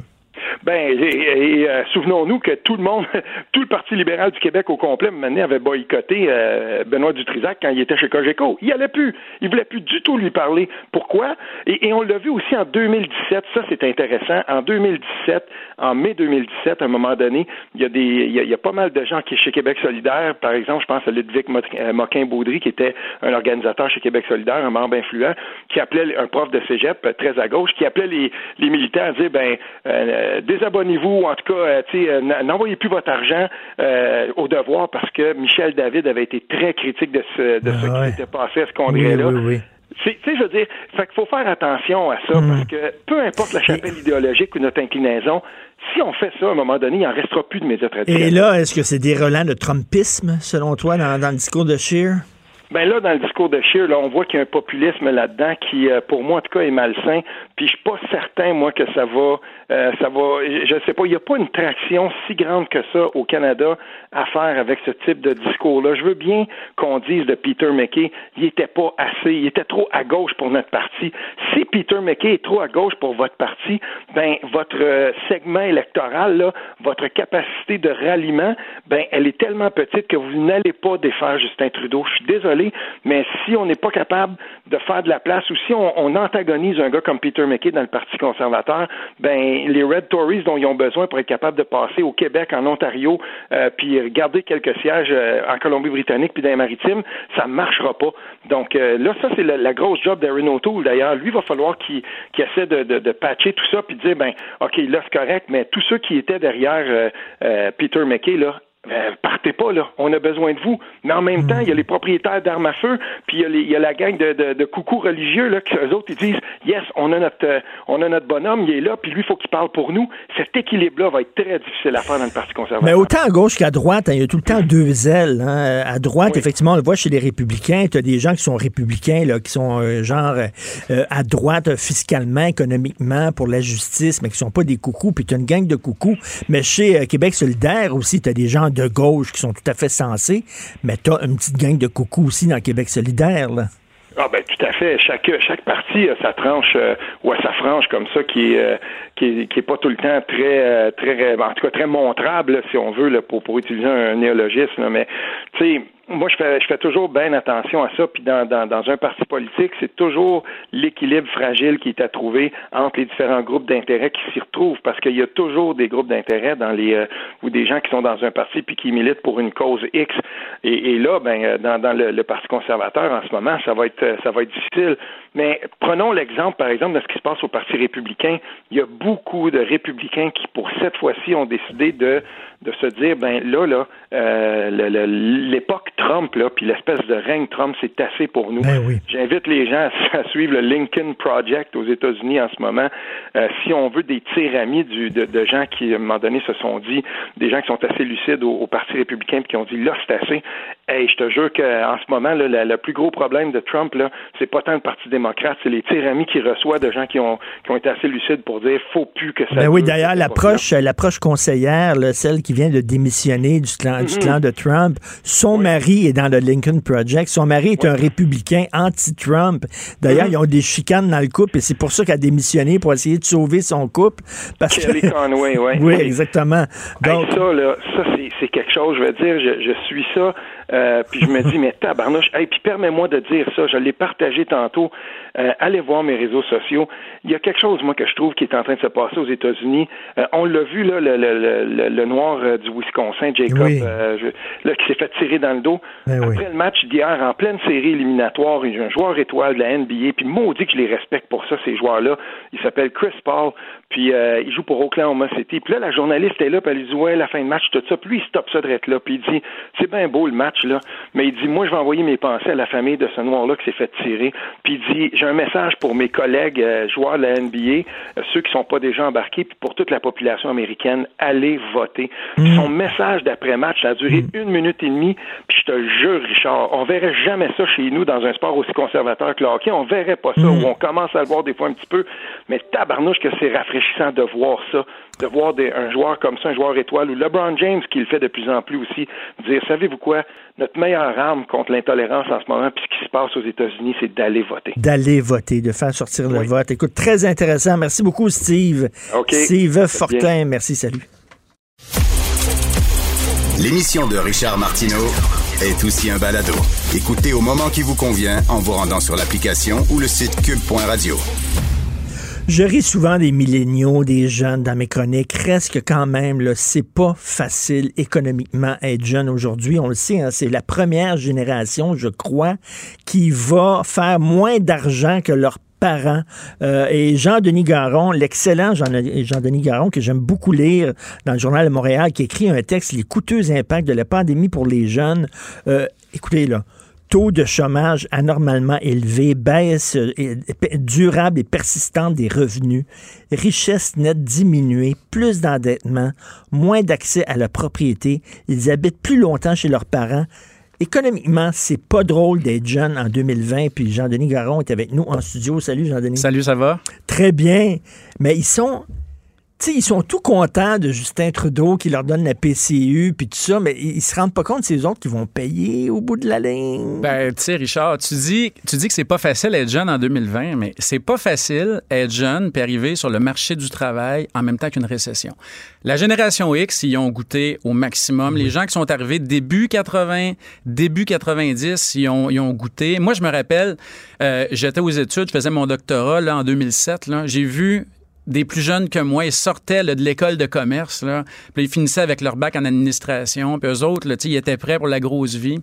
Puis tout à coup, c'est drôle, hein, crise financière, plus d'emploi, baisse de salaire, euh, hausse du taux de chômage, etc. Et ces gens-là payent encore aujourd'hui. Leur mhm. avancement de carrière euh, euh, en a souffert. Fait que ce que je vois aujourd'hui, c'est c'est des, des jeunes qui n'ont pas l'impression que là, on est sur le respirateur artificiel. Là, la Banque centrale, elle a imprimé de l'argent. On dit ça, ben on, dit, les actifs de la Banque centrale ont augmenté. Ça, ce que ça veut dire, c'est le gouvernement euh, emprunte, puis c'est le gouvernement qui achète ses propres titres. Mais ça ne durera pas pour toujours. Puis je suis pas sûr qu'ils ont compris à quel point ils ont un rôle à jouer pour nous sortir de ça. Hein.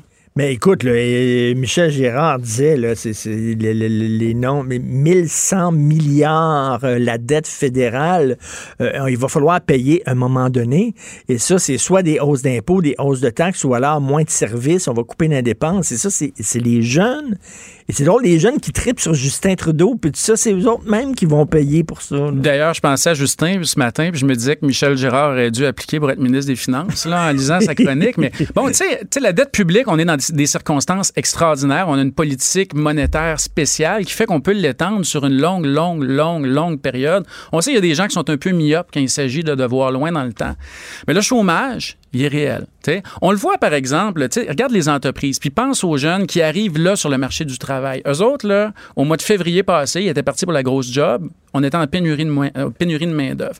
Les grandes entreprises, par exemple, de consulting, euh, de comptabilité, de finance, tu parles de, de KPMG, Deloitte, etc. Là, eux autres, ils embauchent à la tonne, par exemple, en, en, temps normal. Pourquoi? Parce que, bon, ils font travailler leurs employés forts, puis il y en a qui se découragent, qui partent, puis ils ont de l'attrition. Ces entreprises-là là, qui embauchent beaucoup, qui sont dont, dont, le modèle d'affaires est fondé sur l'attrition, ils ont envoyé des messages à leurs employés en leur disant écoutez, on veut vous garder. C'est bien important. puis en plus, il y a moins de gens qui partent, fait qu'on en garde plus, fait qu'on embauche moins. Puis on a des, des professions là, pour lesquelles il y avait de la demande, puis de la demande, puis de la demande, puis ils ont de la misère. Écoute, tu, tu dis, là, les jeunes habitent plus longtemps chez leurs parents. Je te pose la question parce que, si tu parce qu'ils ils acceptent pas euh, de baisser leur niveau de vie. C'est-à-dire que quand tu pars en appartement, moi, quand je suis parti en appartement, tu le sais que, bon, t'as pas le gros système de son, t'as pas la grosse télévision, tu manges du macaroni au fromage, puis tout ça, mais j'acceptais de faire ça. Puis aujourd'hui, les jeunes veulent pas ça, ils veulent garder leur grosse télé, puis ça fait qu'ils restent chez papa, maman pour profiter d'un certain confort. Ben, tu sais, je pense que l'accès à la propriété, il n'a pas été facilité aux jeunes ces dernières années. Le prix des propriétés, surtout en zone métropolitaine, c'est fou. Même pour des taudis, des fois, ça a augmenté. Tu sais, il y, a deux aspects là-dedans. Si tu veux accéder à la propriété, tu rêves d'avoir une maison, mais il faut que tu l'achètes puis il y a un prix. Puis il faut en même temps aussi que tu aies de l'épargne. Là, on est dans une situation là, à Montréal là, où les prix des propriétés augmentent où ça continue d'augmenter. Puis en plus, tu mets au chômage, ces jeunes-là. J'ai pas de doute qu'ils aiment ça, être chez leurs parents. on aime tous nos parents. Mais à un moment donné, tu veux t'émanciper. Il y a des coûts à très, très long terme là, de ça. Fait que, tu sais, quand quand j'écrivais ma chronique, j'ai commencé en disant, moi, je suis revenu au bureau il y a deux semaines, je me suis mis à prendre le métro, j'ai acheté des masques, puis, écoute, je, je, suis équipé quasiment comme un chirurgien. Puis je me disais, il y a sûrement des personnes de 70 ans qui ont de la misère à respirer avec le masque, puis qui le porteront pas, tu sais. Puis il faut leur pardonner. Puis j'arrive dans le métro, j'ai des photos de ça. Je prenais des photos, là. C'est les jeunes. De gens de 70 ans, là. Ils sont 7-8, avec deux jeunes de 23 qui n'ont pas de masque, tu sais. Puis puis ce que je me disais, c'est le message est donc bien mal passé. Vous leur on dit à ces jeunes-là, ah, by the way, le virus, c'est pas grave pour vous. Mais quand tu es jeune, tu te sens invulnérable, tu le sais, là. Ben, il faut le passer, le message. On leur dit, protégez grand-papa puis protégez grand-maman. Mais protégez vos jobs. Hey, on a fermé les écoles, Richard. Qu'est-ce qui fait que, que les pays du G8 puis du G20 sont devenus riches? L'éducation. On n'est pas capable d'ouvrir les écoles. Vous avez pas compris. Moi, je rentre à la rentrée universitaire. On verra pas nos étudiants. Y a-tu quelque chose de plus fondamental que ça pour notre richesse collective puis pour vos, pour vos jobs. Mais tu sais, tu disais la, génération X, et j'en fais partie. Lorsque j'étais en âge de travailler, moi, je voulais travailler dans les médias. Les médias n'embauchaient pas, OK? la presse n'embauchait pas, le Journal de Montréal n'embauchait pas, tout ça. Ce, que fait ma génération, ils ont créé leur job. On a créé le Journal Voir. Mm. Puis pour avoir un journal dans lequel écrire, on a créé Musique Plus, qui embauchait des jeunes. Il a fallu créer nos propres entreprises pour se faire des jobs. Est-ce que ça va être justement justement une génération qui va être obligée d'être leurs propres entrepreneurs? Ben, tu sais, c'est sûr que l'adversité, ça crée de la débrouillardise. Là. Ça, il n'y a pas de doute. Mais tu sais, on ne peut pas aller jusqu'à dire que c'est bien de se donner une grosse claque économique pour apprendre à une coupe de monde à, se fonder une entreprise. C'est clair que quand tu as de l'adversité, il y a des gens plus débrouillards qui, en sortent mieux, mais, c'est pas, pas un, projet de société. Est-ce que tu penses qu'on le vend en face encore plus que ma génération à moi quand j'avais 20 ans? Je pense que ben, ça va dépendre. Hein. Ben, il y a les questions environnementales, il y a la dette publique, etc. Mais tu sais, il hérite aussi de beaucoup de capital, d'infrastructures publiques, d'universités, d'écoles. Il y a un héritage à ça. Mais là, ils ont leur rôle à jouer. La récession, elle va-tu durer six mois? un an, deux ans, trois ans? Puis, tu sais, en passant, là, là, les gens se disent Ah ouais, il exagère. C'est que je porte pas mon masque, ça ne changera pas grand-chose. Hein. On est le Canada voisin des États-Unis. Et ce pays-là a des problèmes à faire appliquer les règles sanitaires. Quand on va vouloir se rouvrir, rouvrir notre économie avec les pays où ça ira mieux, les pays européens, certains pays asiatiques où ça va mieux, on va se ramasser dans toute une situation. Pourquoi? Parce qu'il va falloir expliquer aux Américains, notre principal partenaire, pourquoi eux, euh, on les laisse de côté. Ça coûte cher quand tout le monde ne se conforme pas. là, euh, les gens qui refusent de porter le masque, les jeunes, c'est un peu comme du monde qui se disent Moi, j'aime pas ça, les règles, je trouve que ça viole ma liberté de choix. Si je veux, si je veux aller en sens inverse dans le one-way, je vais le prendre, le one-way, Puis si les autres, là, ils pensent qu'ils vont se faire blesser, ils se tasseront. Mais on dirait que le gars, il réalise pas que c'est lui qui va faire le face-à-face. C'est quasiment aussi ridicule que ça. On se fixe des règles de base. Et que si la pandémie dure plus longtemps parce qu'il y a des gens qui sont négligents, euh, les premières victimes de ça vont être les jeunes. Ben, eux autres, ils vont être encore là dans 50 ans. Leur grand-mère, tu sais, euh, à moins de manger beaucoup de vitamines, elle sera pas là dans 50 ans. Eux autres vont être là. Nous, on va être là. C'est notre responsabilité. Avec quel genre d'économie?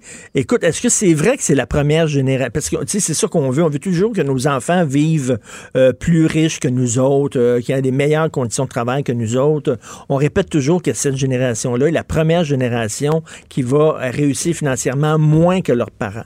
C'est vrai, ça? Ben, c'est vrai dans les pays développés. Tu sais que ces derniers 25 années, on a sorti des centaines de millions de personnes de la pauvreté. C'est peut-être pas vrai pour certaines régions de la Chine, mais pour nous, là, qui faisons face à plus de concurrence que jamais, oui, c'est vrai. Oui, il faut faire attention à ça. Oui, il faut assurer de la croissance. Oui, il faut ouvrir les écoles. Puis oui, il faut se mettre un masque d'en face.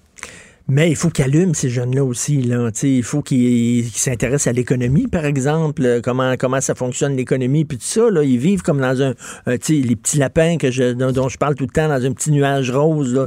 Il va falloir, à un moment donné, euh, qu'ils regardent la réalité en face. Tu sais, Richard, moi, j'enseigne à chaque session à des centaines de personnes entre 19 et 25 ans. À l'UCAM à l'UQAM, à l'ESG, puis du monde brillant qui ont des belles carrières. Puis quand on leur explique que c'est dans leur intérêt de faire quelque chose, ils comprennent. Ils font pas leurs études pour leur grand-mère, puis ils s'achètent pas des iPhones pour leur grand-mère. Pourquoi ils mettraient un masque pour leur grand-mère? faut leur expliquer. Les gens sont sensibles euh, aux arguments qui font appel à leur propre intérêt. Alors, il faut qu'ils allument sur les, impacts, justement, les, coûteux impacts de la pandémie pour eux autres. C'est ça. Fait grand-maman, grand-papa, appelez vos petits-enfants, dites-leur de sauver leur propre job. Parce que c'est effectivement, si tu mets pas le masque, le virus va se propager. Si le virus se propage, la pandémie va durer plus longtemps. Et si la pandémie dure euh, plus longtemps, les premières victimes vont être les jeunes. Oui. Fait que c'est bien, c'est bien beau la PCU. Là. Ma fille là, m'a, écrit, elle était toute contente qu'ils ont renouvelé la PCU pour un mois. Elle était super contente. Puis là, j'essaie de dire, ben, c'est une mauvaise nouvelle. Ça veut dire que l'économie va pas bien, ça là. là. C'est une mauvaise nouvelle que la PCU est là encore pour un mois. Mais c'était comme une super bonne nouvelle. Quand tu regardes vers. Si tu regardes vers l'avant, le plus loin que tu vois, c'est 30 jours, tu as besoin de lunettes. Tu as un problème. Quand tu prépares ta carrière, tu prépares ta vie de futur, ta vie de famille, ton accès à la propriété, euh, la trajectoire future de ta richesse, puis ce que tu veux, c'est un chèque sur 30 jours. Il y a quelque chose que tu n'as pas compris. Puis il y a un échec aussi. On a échoué à expliquer un certain nombre de choses. C'est notre responsabilité à nous aussi. En tout cas, ils sont chanceux de t'avoir comme prof. ça va être le fun de t'avoir comme prof. Tu es enthousiaste, tu es stimulant. Moi, j'adore te lire. Jean-Denis Garon, je pense que c'est la première fois qu'on se voit. Euh, on se voyait à LCN matin il y a un certain temps. Ben oui. Quand j'étais jeune. Ben, il faut refaire ça. Il faut que tu viennes plus souvent. Merci, Jean-Denis Garon. Son texte s'intitule Les coûteux impacts de la pandémie pour les jeunes. Salut. La chambre de Léo a été rénovée par un entrepreneur recommandé par Renault Assistance. Il a tout pris en main pour laisser les parents s'extasier devant leur petit Léo. Renault Assistance, on se dédie à l'espace le plus important de votre vie. Un message d'Espace Proprio, une initiative de Desjardins. Martineau, il n'y a pas le temps pour la controverse. Il a jamais coulé l'eau sous les ponts. C'est lui qui la verse. Vous écoutez Martino Cube Radio. Le, commentaire de Emmanuel Latraverse. Des analyses politiques pas comme les autres. Emmanuel, la question à 25 000 Est-ce que Erin O'Toole est l'homme de l'aile droite, très à droite du Parti conservateur, c'est-à-dire ceux qui sont pro-armes à feu, contre l'avortement, contre les mariages gays? Est-ce que c'est leur homme? Ben, ils disent tous que c'est leur homme, en tout cas. euh, Monsieur O'Toole est dans une position difficile, hein, parce que pour gagner la, la direction M. O'Toole fait partie de l'aile modérée hein, du Parti conservateur, faut le savoir. Mais pour réussir à gagner la course à la direction, euh, il a été obligé de courtiser cet électorat hmm. plus euh, du lobby des armes à feu, qui a joué un rôle dans euh, dans l'appui qu'il a reçu au Québec. Son organisateur ne s'en cache pas et il a reçu très certainement l'appui d'une partie des militants euh, de la droite religieuse du parti. Alors là, il est dans la position difficile où lui dit qu'il ne leur doit rien, mais en main et qu'il veut élargir la tente, comme on dit, euh, euh, du Parti conservateur. On l'a vu très clairement dans son discours de victoire. Ben oui. Mais là, comment il va faire pour réconcilier les deux? c'est loin d'être évident. Écoute, parce que tu disais que pendant sa campagne, il courtisait justement l'aile droite. Et lorsqu'il a gagné, son, son discours, c'est qu'il courtisait l'aile gauche là, en disant, écoutez, euh, que vous soyez gay, noir, euh, vous êtes bienvenue, femme, etc. Donc là, il tendait la main vraiment aux plus progressistes. À un moment donné, euh, c'est faire la grande split, là. Tu vas, tu vas fendre en deux sa longueur si tu essaies de rejoindre les deux extrêmes. Ben, c'est la nature des courses à la direction d'un parti. C'est qu'avant de hmm. courtiser l'électorat plus large, il faut que tu commences par te faire élire. Hein? Alors, ce qui arrive, ce qui est intéressant, c'est que quand on regarde l'échiquier du Parti conservateur, M. O'Toole s'est finalement présenté comme le candidat du centre, en disant que Peter McKay était trop à gauche, puis que l'aile plus conservatrice sociale était trop à droite. Donc, lui était au centre du Parti conservateur, puis là, du centre du Parti conservateur, il veut réussir à recentrer son parti politique. Hmm. Euh, et euh, mais il y a quand même des avantages là-dedans. Sur la question du euh, de la droite religieuse, sociale, etc., on ne peut pas faire la comparaison avec Andrew Scheer. Je m'explique. Andrew Scheer, avec 12 tours de scrutin, c'est le vote de ces gens-là qui lui ont permis de dépasser Maxime Bernier. Alors, il y a vraiment un lien là, de cause à effet entre l'appui de la droite religieuse et la victoire de Andrew hmm. Scheer. Dans le cadre de la course actuelle, la dette principale de M. O'Toole est à l'égard du Québec parce que c'est à cause de ses marges de victoire dans les comtés du Québec où il y avait peu de membres mais beaucoup de points, parce que c'est pas au scrutin universel que le chef est élu. C'est ce qui fait qu'il est arrivé premier. Euh, c'est la seule province où il est arrivé premier au premier tour. D'ailleurs, est-ce que ça explique que la première personne qui veut voir, c'est François Legault? Euh, oui, fort, mm. fort probablement, parce qu'il sait aussi qu'il peut pas gagner sans le Québec. Et ce qui est arrivé, c'est qu'il y avait deux candidats issus de la droite. Euh, non, il y avait un candidat issu de la droite religieuse, un pro-vie qui demandait le leadership, et il y avait une autre candidate voulait le leadership, mais qui était aussi pro-vie. Alors, ça, il y a une petite nuance entre les deux, là. Et le, le, le mouvement pro-vie a demandé à ses membres de ne pas voter pour d'autres candidats une fois que ces deux-là étaient éliminés. Fait qu'il y a 20 000 personnes de moins qui ont voté au troisième tour. Donc, le mouvement Pro-Vie ne peut plus aller cogner à la porte de Aaron O'Toole puis lui dire c'est nous qui t'ont Hum, fait élire. hum. Alors, il y a- ça lui achète Donc, donc, donc manœuvre. Andrew Scheer était plus redevable à ce mouvement-là que, ne- que ne l'est M. O'Toole. Très, très, très certainement. Puis d'autant plus que il était encore plus redevable parce qu'il en était issu. Je veux dire, tu peux pas, on peut pas reprocher à Andrew Scheer d'avoir été menotté par ses propres convictions idéologiques. Là. Il est Mm. qui il est en Mm. tant qu'être humain, il a ses valeurs, ses croyances. Monsieur O'Toole, lui, euh, est, pro-mariage gay, il est pro-choix, euh, donc il ne veut, il veut se libérer de cet enjeu-là. D'une manière dont Andrew Scheer voulait pas le faire. Mais sauf que c'est tellement facile pour Justin Trudeau. C'est certain que Justin Trudeau va marteler toujours, va cogner sur le même clou. Euh, il va jouer sur l'incertitude. Euh, Monsieur, Monsieur O'Toole est anti-gay, anti-avortement. Et là, l'autre devra se défendre. Et quand tu es en position, tu dois te défendre en disant non, je ne suis pas anti-avortement. Non, je ne suis pas anti-gay. C'est pas une bonne position, ça. C'est pas une bonne position, mais c'est plus facile de le faire. Puis il y a une partie où l'électorat est supposé, euh, je pense que le calcul du Parti conservateur, c'est que l'électorat va être capable de croire M. O'Toole d'une façon dont il n'était pas capable de croire M. Scheer. Le gouvernement Harper a quand même été majoritaire, qui a été au pouvoir, dans lequel il y avait plein de profits, a quand même jamais touché à cet enjeu-là. là. Donc, il faut en revenir à un moment donné. Moi, je pense que là où M. euh, O'Toole va avoir un peu plus de difficultés, surtout au Québec, ça va être sur la question du lobby des armes à feu. Parce que à cause du retour d'un registre des armes au Québec, le, lobby anti-registre au Québec s'est rangé derrière M. O'Toole.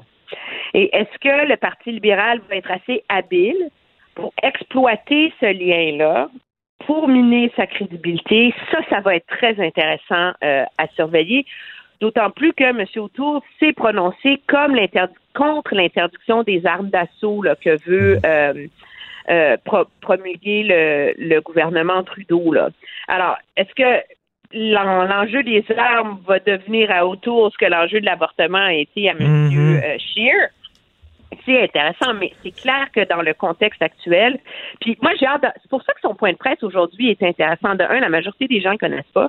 La majorité des gens n'ont pas suivi du tout la course à la direction du Parti conservateur. Fait que c'est un peu aujourd'hui qu'il va se présenter à l'électorat canadien. Et ça veut dire qu'aujourd'hui, il doit offrir des réponses très claires là, sur ces deux enjeux très divisifs. Là. Il peut pas euh, vasouiller, là, tu sais. C'est-à-dire le- le- les armes à feu. Les armes à feu et l'enjeu de la droite religieuse. Et l'enjeu de la droite religieuse. Est-ce que tu es d'accord avec Guillaume Saint-Pierre qui écrit s'il veut euh, gagner au Québec, s'il veut gagner des points au Québec, il se doit d'être davantage écolo? Ben, il faut que le Parti conservateur arrive avec. euh, je pense pas qu'ils seront jamais écolos, là. Mais il faut que le Parti conservateur arrive avec une plateforme environnementale qui a de l'allure. Et il faut qu'il soit capable de la vendre. Et ça aussi, il y a un grand écart là-dedans. Quand tu es un parti qui promet de protéger l'industrie pétrolière. Et ce qui est intéressant par ailleurs, c'est que pendant la course à la direction, M. O'Toole avait comme ouvert la porte à un prix sur les pollueurs, tu sais.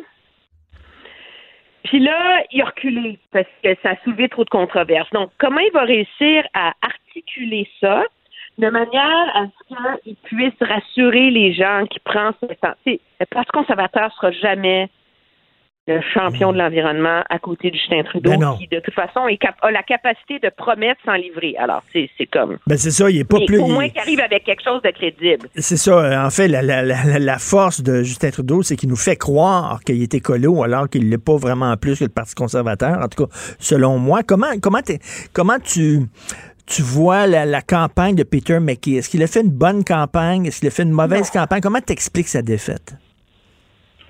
Très simple. Premièrement, il y avait la, la difficulté de partir comme le meneur qui n'attendait qu'un couronnement. Alors, tu sais, quand tu pars si haut que ça, tu peux juste descendre, hein? On s'entend? Euh, c'est euh, et surtout tout l'argumentaire de sa campagne était articulé autour d'une forme d'inévitabilité. tu sais. Il est le bonhomme, c'est lui qui peut battre Justin Trudeau, c'est lui le meilleur, c'est son moment dans l'histoire. Euh, et quand tu articules toute ta campagne autour de ça, ben chaque gaffe devient comme une coche mal taillée qui affaiblit cet argumentaire-là. Hein? Mm. Alors, déjà en ratant son lancement à cause euh, du français euh, absolument, tu te rappelles, on en avait parlé, c'était ben complètement délirant, là. Je veux dire, c'était incompréhensible. Après ça, il y a eu des controverses autour de euh, l'entrevue interrompue par une de ses de ses attachés politiques. Après ça, les campagnes psychédéliques sur Twitter.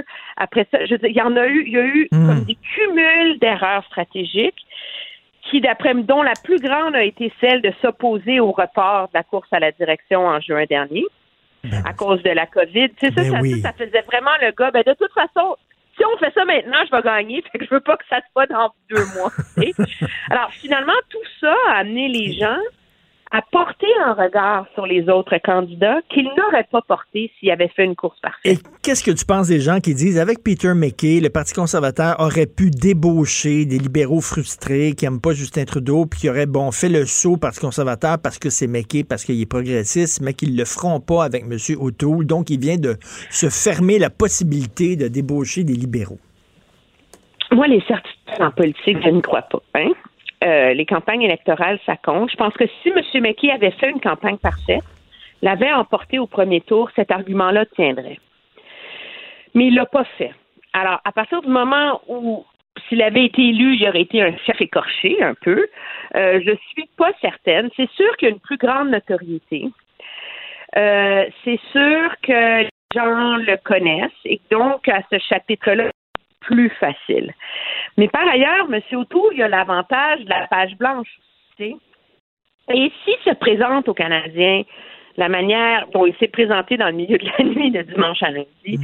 comme quelqu'un de sympathique, là, c'est quelqu'un de sympathique, de mm. souriant, de positif, Déjà, ça, ça te fait regarder le Parti conservateur différemment parce que tu te dis Oh mon Dieu, je suis pas habitué à ça. Hmm. D'habitude, ils sont toujours frustrés, en colère, c'est la faute des autres, c'est des victimes du système, de la gauche, de l'establishment, des médias, de blablabla.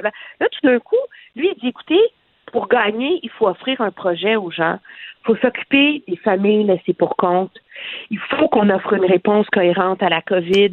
Il faut qu'on sorte des sentiers battus. Mais là, déjà, Hmm. C'est plus porté à écouter nous. Mais, mais la, la, la, la, une voie vers la victoire. Et Moi, je suis pas prête à dire qu'il peut pas gagner. Et rapidement, la COVID va obliger les conservateurs à, dépenser. Le veut, veut pas. Là, ils pourront pas avoir un budget très, très conservateur. Ils vont être obligés de, d'insuffler de, de l'argent dans le système.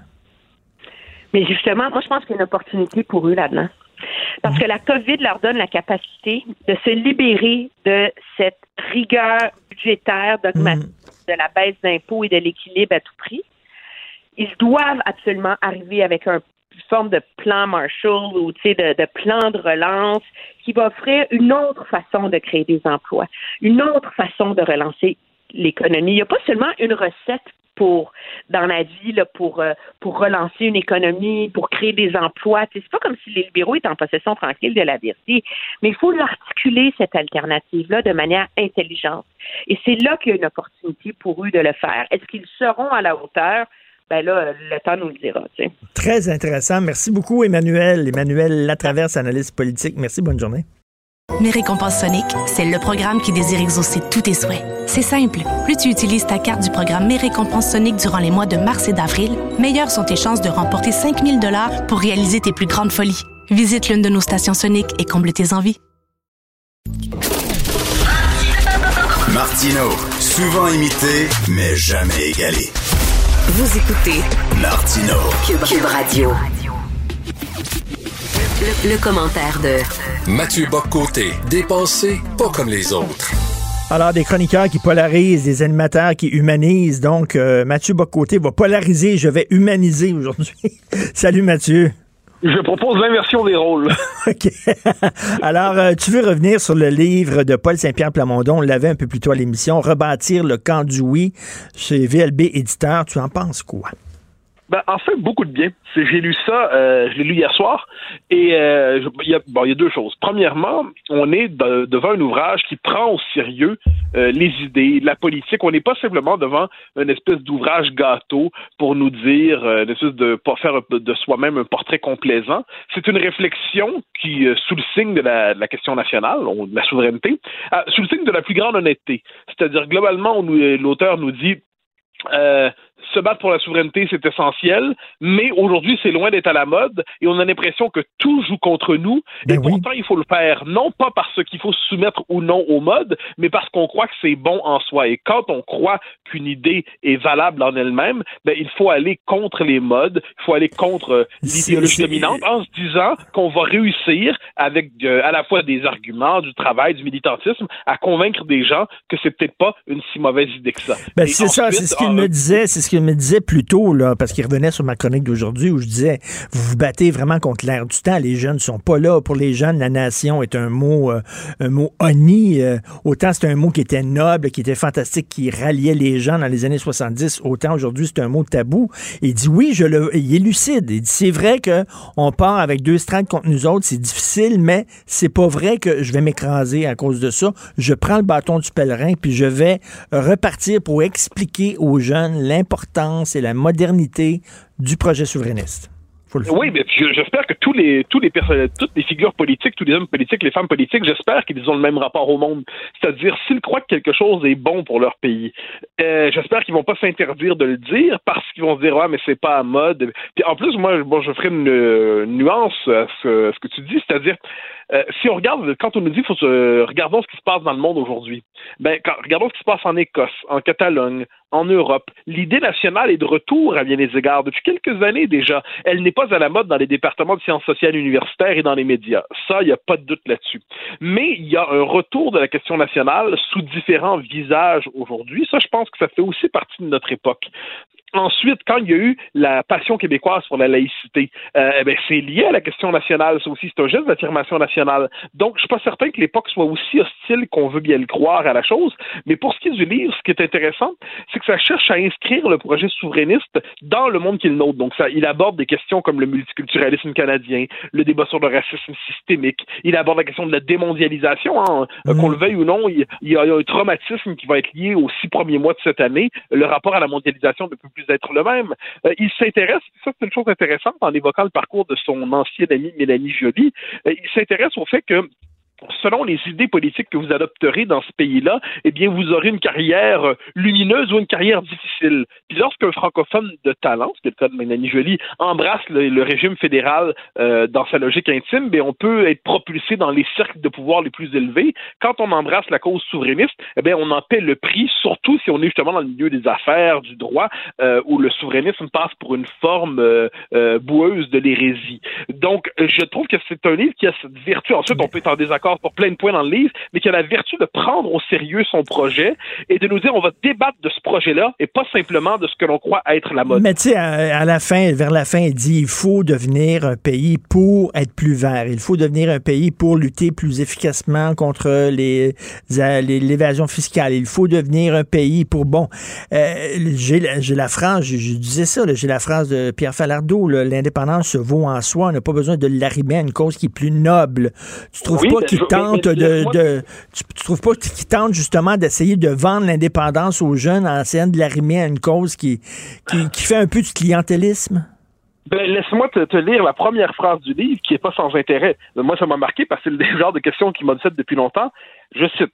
Au cours des dernières années, j'en suis venu à, à conclure que l'indépendance du Québec était une question de survie linguistique et culturelle pour le Québec. Première phrase du livre.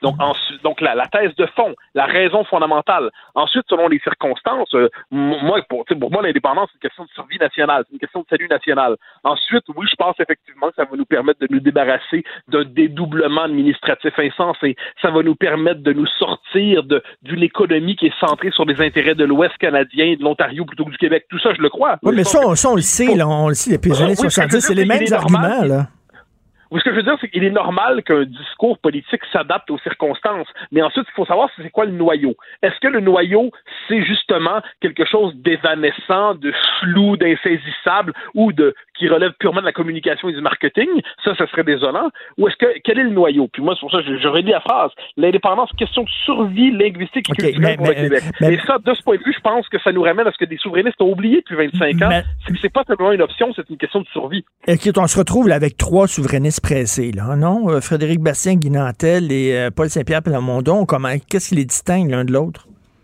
Ben, euh, moi, je ça. En fait, il y a aussi Gaudreau. Euh, Sylvain Gaudreau euh, prétend aussi engager une démarche référendaire. Moi, je dirais que dans cette course-là, en fait, tous les souverainistes sont pressés. Ça, c'est ma conviction fondamentale. Quand on est souverainiste, on pense que l'indépendance aurait dû se faire hier, devrait se faire aujourd'hui, au pire demain. Ensuite, il y a des souverainistes qui sont optimistes ou pessimistes selon les circonstances. C'est-à-dire, il y en a qui se disent, par exemple, Frédéric Bastien nous dit on ne pourra retrouver la souveraineté qu'après avoir fait une démarche de revendication constitutionnelle au Canada. Donc, il y a une démarche très particulière qui mérite d'être entendue. Euh, Frédéric Bastien veut recréer finalement le contexte de Meach mmh. en disant on va obliger le Canada soit à nous céder des pouvoirs qu'on juge fondamentaux, et sinon, si le Canada nous dit non des choses fondamentales, ben là, ça va réveiller les Québécois. Ça, c'est sa thèse. Euh, il y a Guy Nantel qui croit, lui, une forme de, volontarisme, euh, c'est-à-dire il faut simplement présenter le projet en tant que tel, puis les gens vont s'y convertir mais il y a un problème, puis c'est honorable parce qu'il dit on va, on va parler clairement des choses, mais il nous propose euh, un référendum sur une constitution euh, d'un Québec souverain plutôt que sur l'indépendance. Donc, en gros, euh, un référendum où les Québécois se diviseraient selon le critère gauche-droite plutôt que selon la question nationale, finalement. C'est ça qui est mmh, mmh. tragique.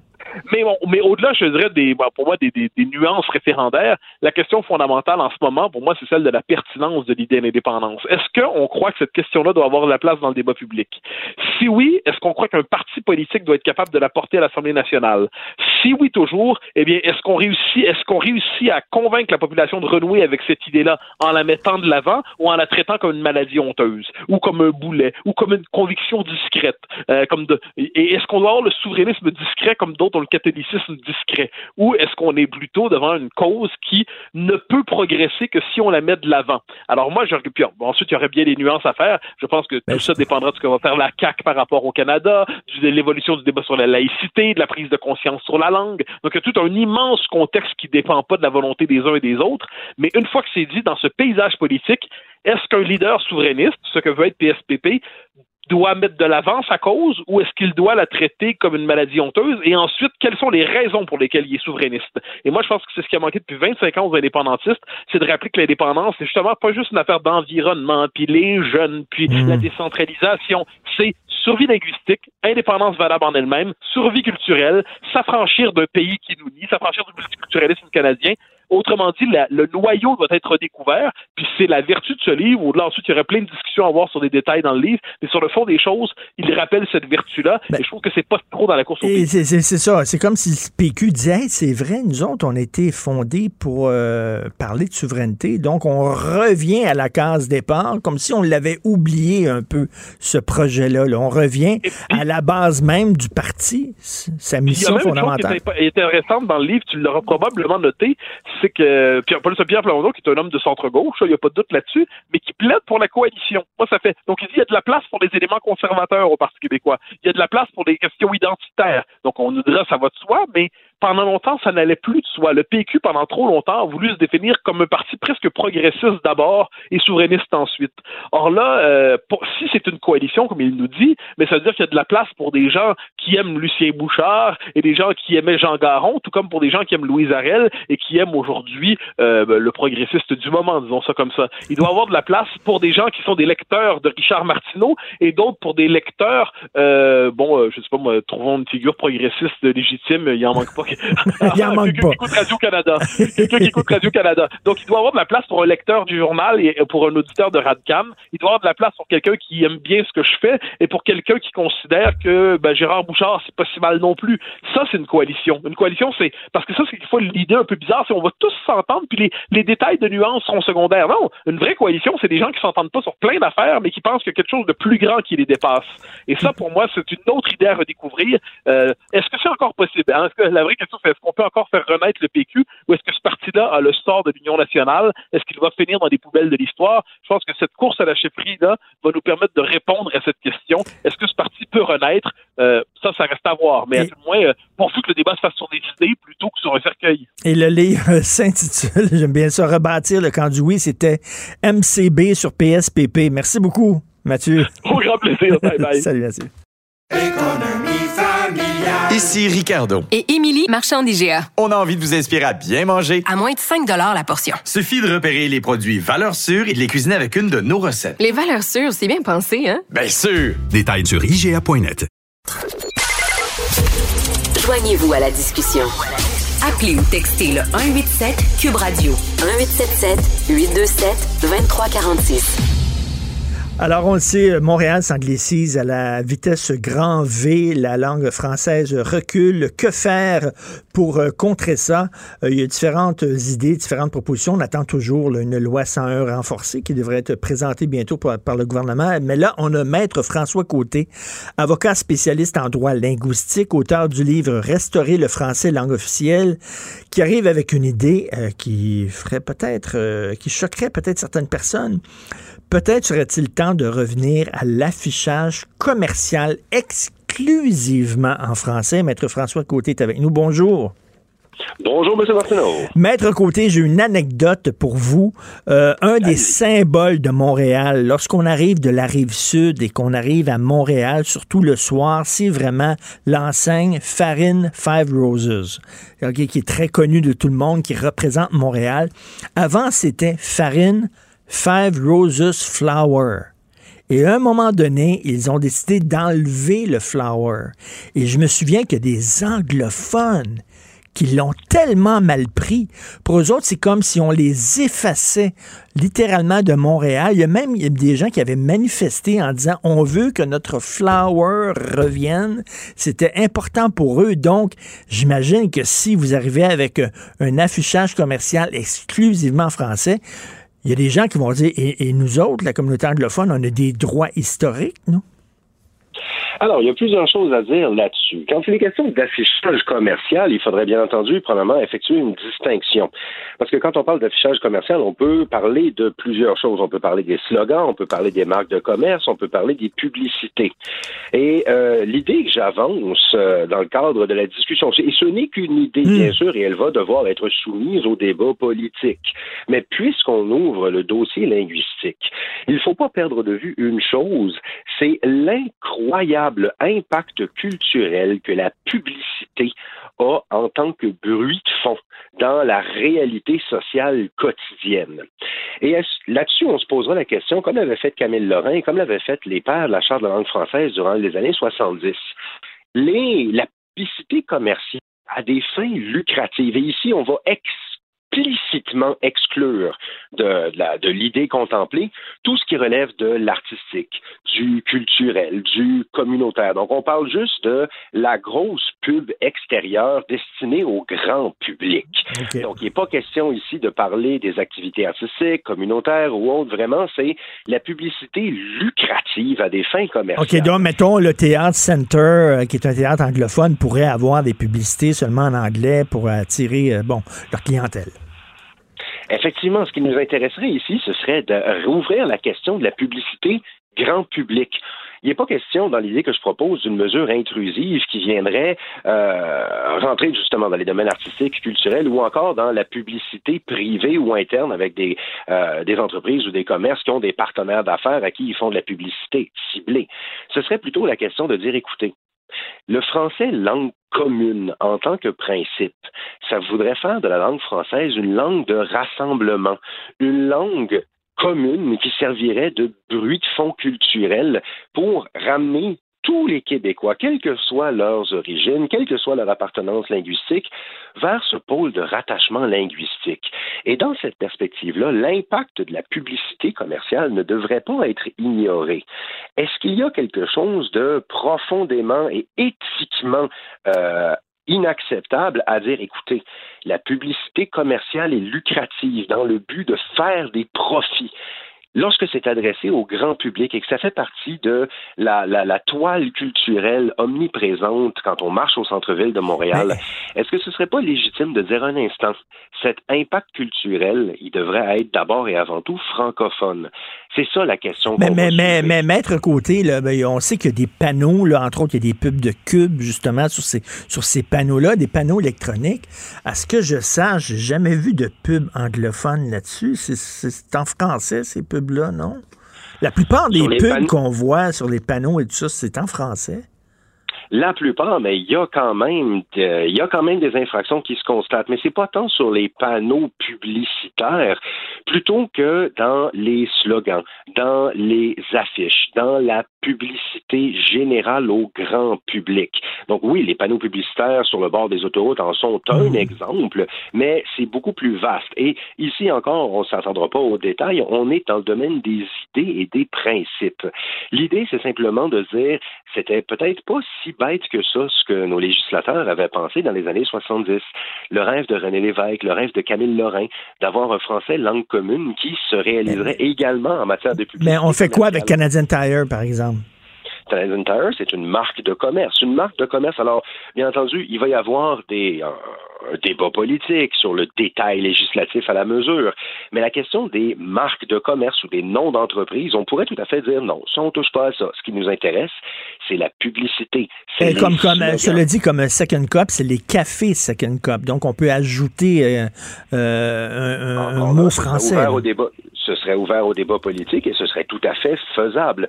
Mais ce serait, pensez plutôt, euh, l'idée, là, je vous, sors un exemple parmi d'autres, mais vous passez devant un Tim Horton et vous voyez des affiches unilingues anglaises, Roll up the rim to win. Hmm. C'est devant un, euh, vous passez devant des publicités pour un nouveau service, un nouveau restaurant, unilingue anglais. Quel genre de message est-ce que vous pensez que ça envoie? à notre jeunesse, à notre immigration, qui voit l'anglais comme étant le langage du commerce, des affaires, de la réussite, de l'argent. Et le français est présenté comme étant égal, optionnel, voire facultatif ah à côté. Vous avez raison, puis on dit souvent, non, mais l'anglais, c'est important. On dit souvent, l'anglais, c'est important pour les touristes, mais moi, je pense que les touristes qui viennent ici, au contraire, ils veulent être dépaysés. Pour eux autres, ils viennent ici, puis il me semble que c'est un plus que tout soit en français. Ils se dans un autre pays. Les Américains qui arrivent ici, euh, bon, peut-être sont pas allés à Paris, sont pas allés en France, ils viennent ici, mais ça leur donne quand même un certain dépaysement. Mais quand vous venez à Montréal, est-ce que vous voulez venir à Montréal ou est-ce que vous voulez simplement venir à un Toronto 2.0 ou à une hmm. autre version de New York? N'y a-t-il pas une valeur intrinsèque précieuse au caractère français de Montréal? C'est une idée à laquelle on devrait être appelé à réfléchir. Et encore ici, bien sûr, je le réitère, je ne suis pas en train de marteler que c'est la solution. Je fais simplement soulever la question que ça pourrait être juridiquement possible de revenir à la vision de René Lévesque et Camille. Juridiquement possible, c'est-à-dire ça serait accepté par la Constitution, selon vous, par la Charte? On utilise les dispositions dérogatoires, c'est exactement ce qui s'était passé en 1988 dans l'affaire Ford. Jusqu'en 1988, donc de l'adoption de la charte jusqu'à cette décision de la Cour suprême, la règle de l'affichage unilingue, elle, prévalait. Mais la Cour suprême a été invalidée, cette règle-là, parce que le législateur québécois, à l'époque, avait utilisé la disposition dérogatoire seulement de la Charte canadienne, mais pas celle de la Charte québécoise. Donc, le législateur hmm. avait commis une erreur technique et c'est en raison de cette erreur technique-là que cette disposition de la charte a été invalidée. Mais on pourrait revenir à la charge et dire, bon, disposition dérogatoire pour les deux chartes, pour ainsi protéger le français dans l'affichage commercial à Montréal. Et vous savez ce qui me décourage le plus, quand même, il y a plein d'entrepreneurs, il y a plein d'entrepreneurs euh, euh, francophones qui ouvrent des petits commerces et qui leur donnent des noms anglais. Et ça, ça me décourage. Il faudrait peut-être les encourager aussi à donner des noms français à leur commerce. Absolument, mais l'encouragement est toujours quelque chose de positif. Mais l'encouragement tout seul a de la difficulté à lutter contre l'environnement. Et c'est ça, le, et je dis ça avec le plus grand respect, mais c'est ça la problématique avec laquelle on fait face au Québec en 2020, c'est que malgré les mesures incitatives, malgré l'encouragement, il, il y a une espèce de, de non-dit à l'effet que l'anglais serait préférable dans le domaine des affaires. Et c'est quelque chose contre lequel, lorsqu'il est question de pur commerce, d'activité commerciale à but lucratif, il y a éthiquement un argument à tenir pour dire, écoutez, le maintien de la langue française et le bien commun pourrait justifier un encadrement, une certaine régulation des affaires commerciales et lucratives. L'appât du gain ne doit pas se faire au prix de l'intégrité culturelle. Et euh, ça, c'est une idée à moi, mais euh, je pense que Fils québécois de la langue française s'y vit euh, contre des commerces seulement s'il y a une plainte. ce serait bien que l'Office québécois de la langue française puisse remettre les commerces dans le bon droit sans plainte nécessairement. Là-dessus, vous comprendrez que depuis que je ben suis administrateur de l'Office québécois de la langue française, je ne peux pas commenter sur ce qu'on fait à l'Office. Cependant, je vous dis que c'est pris très au sérieux. Non, ah, tout à fait. Malheureusement, pas aller plus loin. OK, merci. Parce que là, ça prend une plainte. Sinon, l'Office des Québécois de la langue française ne fait rien contre un commerce. Et euh, ce serait bien que ça, ça change parce qu'on le sait, les gens sont pas portés à, à déposer des plaintes. Merci beaucoup, Maître François Côté. Merci. C'est toujours un plaisir. Merci. Salut Benoît. Hey, bonjour. Comment vas-tu? Toi, comment tu vas? Ah, pas pire, merci. C'est quoi? Peut-être qu'il serait temps de changer le mandat de l'Office euh, de la langue française peut-être euh, leur donner un petit coup de fouette euh, pour qu'ils sortent de leur bureau puis qu'ils travaillent sur le terrain. Hier, on parlait de ça, de, je t'entendais là avec euh, Maître Côté.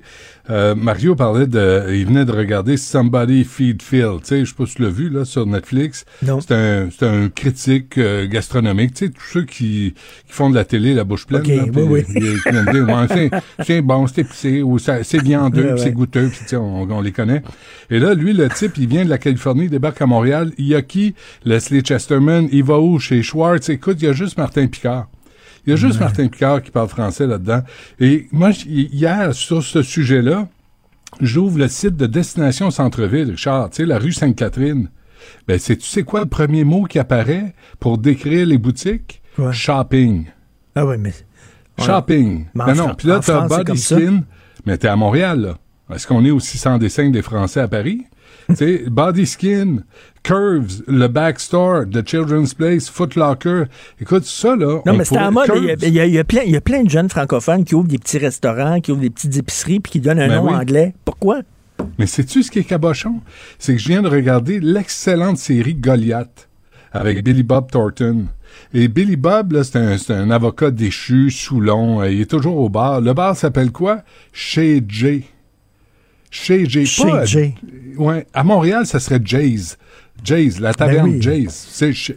non, euh, là, c'est chic d'annoncer en français à, Los Angeles. Mais nous, à Montréal, avec une mairesse comme euh, Valérie Plante, avec Denis Coderre, avec Gérald Tremblay, avec nomme-les tous les maires, on n'a pas eu un maire francophile à Montréal depuis des décennies. Mais c'est drôle, c'est chic pour les anglophones d'avoir un nom français, ça fait chic, et c'est à mode pour les francophones d'avoir un nom anglais. Bien bizarre, ça. Ouais, des, des, colons. Tu sais, si tu veux, on, ben, est, on, est colons. Ben de Trizac, Ben de Trizac. Moi, c'est Dick. mais mais, mais l'Office de la langue française... Ben and Dick. Il fait... Dick and Ben. Non, peut-être pas. Mais, mais qu'est-ce qu'ils font de leur journée? S'ils attendent des plaintes, là, ils se tournent les pouces, ils se fouillent dans le nez. Non, mais s'il n'y a pas de plainte, ils n'ont pas le droit de sévir. C'est ça l'affaire qui, ne marche pas. Ils, ils devraient avoir le droit. Parce que les gens ne portent pas plainte. On est des bonnes pentes au Québec. On est là, on ne porte pas plainte. Non, mais attends, là, euh, quand, quand tu ouvres un commerce, Richard, on va nous ouvrir un. Nous, on va être au chômage bientôt. Là. Euh, tu sais, quand tu ouvres un commerce, est-ce qu'il y a quelqu'un quelque part qui approuve ton qui approuve le, nom du commerce? Sais pas, parce qu'il y a plein de commerces en anglais. Il y en a plein. Écoute, dans, dans, les, dans les centres d'achat, j'ai regardé le Mail Champlain, là. Il y a une place, je me souviens plus de, c'est, c'est une petite boutique de sambon, puis de déodorant, puis de coin-coin pour, de parfum, puis le nom est en anglais. Là, tu dis, comment se fait qu'il y a personne, puis tu dis, regarde, ben, qu'est-ce tu veux ouvrir un commerce au Québec. Non, mais ceux qui tweetent, là, regarde, les, les, les, les marimés de ce monde, etc., qui tweetent dans les deux langues, là. Ben dans un franc franglais, bonjour euh, les my friends, tout ça. Là. Ouais. Non, c'est. Euh, mais, mais là, quand tu es dans le commerce, là, quand tu es dans l'affichage public, commercial, où il devrait avoir des lois, mais il faut aussi les appliquer, ces lois-là. Il faut que les fonctionnaires qui sont en charge d'appliquer les lois aient la possibilité de sortir de leur bureau. Oui. Mais s'ils n'ont pas la possibilité, ils devraient avoir la grosse initiative de se rassembler autour de la machine à café puis dire et si on demandait un changement de mandat pour qu'on soit plus proactif? Pour qu'on soit des vrais chiens de garde. Il semble, euh, Maître François Côté est administrateur de euh, l'Office québécois de la langue française, puis il semblait ouvert à la suggestion. Je pense qu'ils sont en train d'en discuter. Je eh, l'espère. c'est pas fait, là. C'est pas réglé. Ils vont ben ce serait bon. Ben, ouais, comme, qu'est-ce qu'on vend? Non, Little Ben, Little Ben and Big Dick. Ouais, ben oui. Si t'as besoin de ça, Richard, moi, j'ai pas de problème. ça, ça m'angoisse pas. Ça me stresse pas. Hey, écoute, toi, t'aimes les films, hein? T'es, t'es euh, ciné, ciné, quoi? Cinéphile. Cinéphile. Euh, euh, pendant que j'étais, j'étais un peu sur le cul, j'ai ouvert euh, Prime Vidéo, tu sais, le, le, Oui, oui, le poste d'Amazon. oui, oui. Et j'ai regardé un peu en, en- en rapide, là, mais euh, le, de, de Trump Prophecy. OK, c'est quoi ça? Faut aller voir ça. C'est un long métrage qui est sorti en 2018 pour dire l'histoire d'un pompier qui arrive, là, ça fait 20 ans qu'il est, en- qu'il est pompier. Il arrive sur un incendie, euh, il sauve une petite fille, euh, il arrive pas à sauver son petit frère, il, il- il est déflaboxé, il quitte euh, le, le- le service et là, il se remet en question. Il y a des cauchemars, il y a des monstres en feu qui veulent, qui veulent le manger, le, le tu sais, bon, tu connais, tu, tu vois ça. C'est cheap, c'est ordinaire. OK. Mais là, tout à coup, il écrit, et, il écrit, puis il entend des voix, puis là, il, il lit la Bible, évidemment. Il y a des chansons, Simili Country, tu sais, d'amoureux, bon, qui vont s'en sortir. Il y a des prières. Et là, il constate que Dieu a choisi Donald Trump pour être président des États-Unis. Mais voyons, oh, c'est un film ça, chrétien, c'est un Christian movie. oui, puis Ah! là, il a vu ça en 2011. Non. Et là, tout à coup, le film, c'est ça. Puis là, il, y a une- il provoque une espèce de, de chapelet de prière où tout le monde prie pour Donald Trump. Et Donald Trump qui pognait les femmes par le poussi. Est-ce que, attends, Trump- est-ce qu'il apparaît dans le film, Donald Trump? non, ben non, c'est, écoute, et là, ils se disent, là, le, le plus extraordinaire, c'est que parmi les, ceux qui prient pour Donald Trump, il y en a qui disent, pour, pour avoir un peu de crédibilité, moi, j'ai jamais vraiment aimé Donald Trump.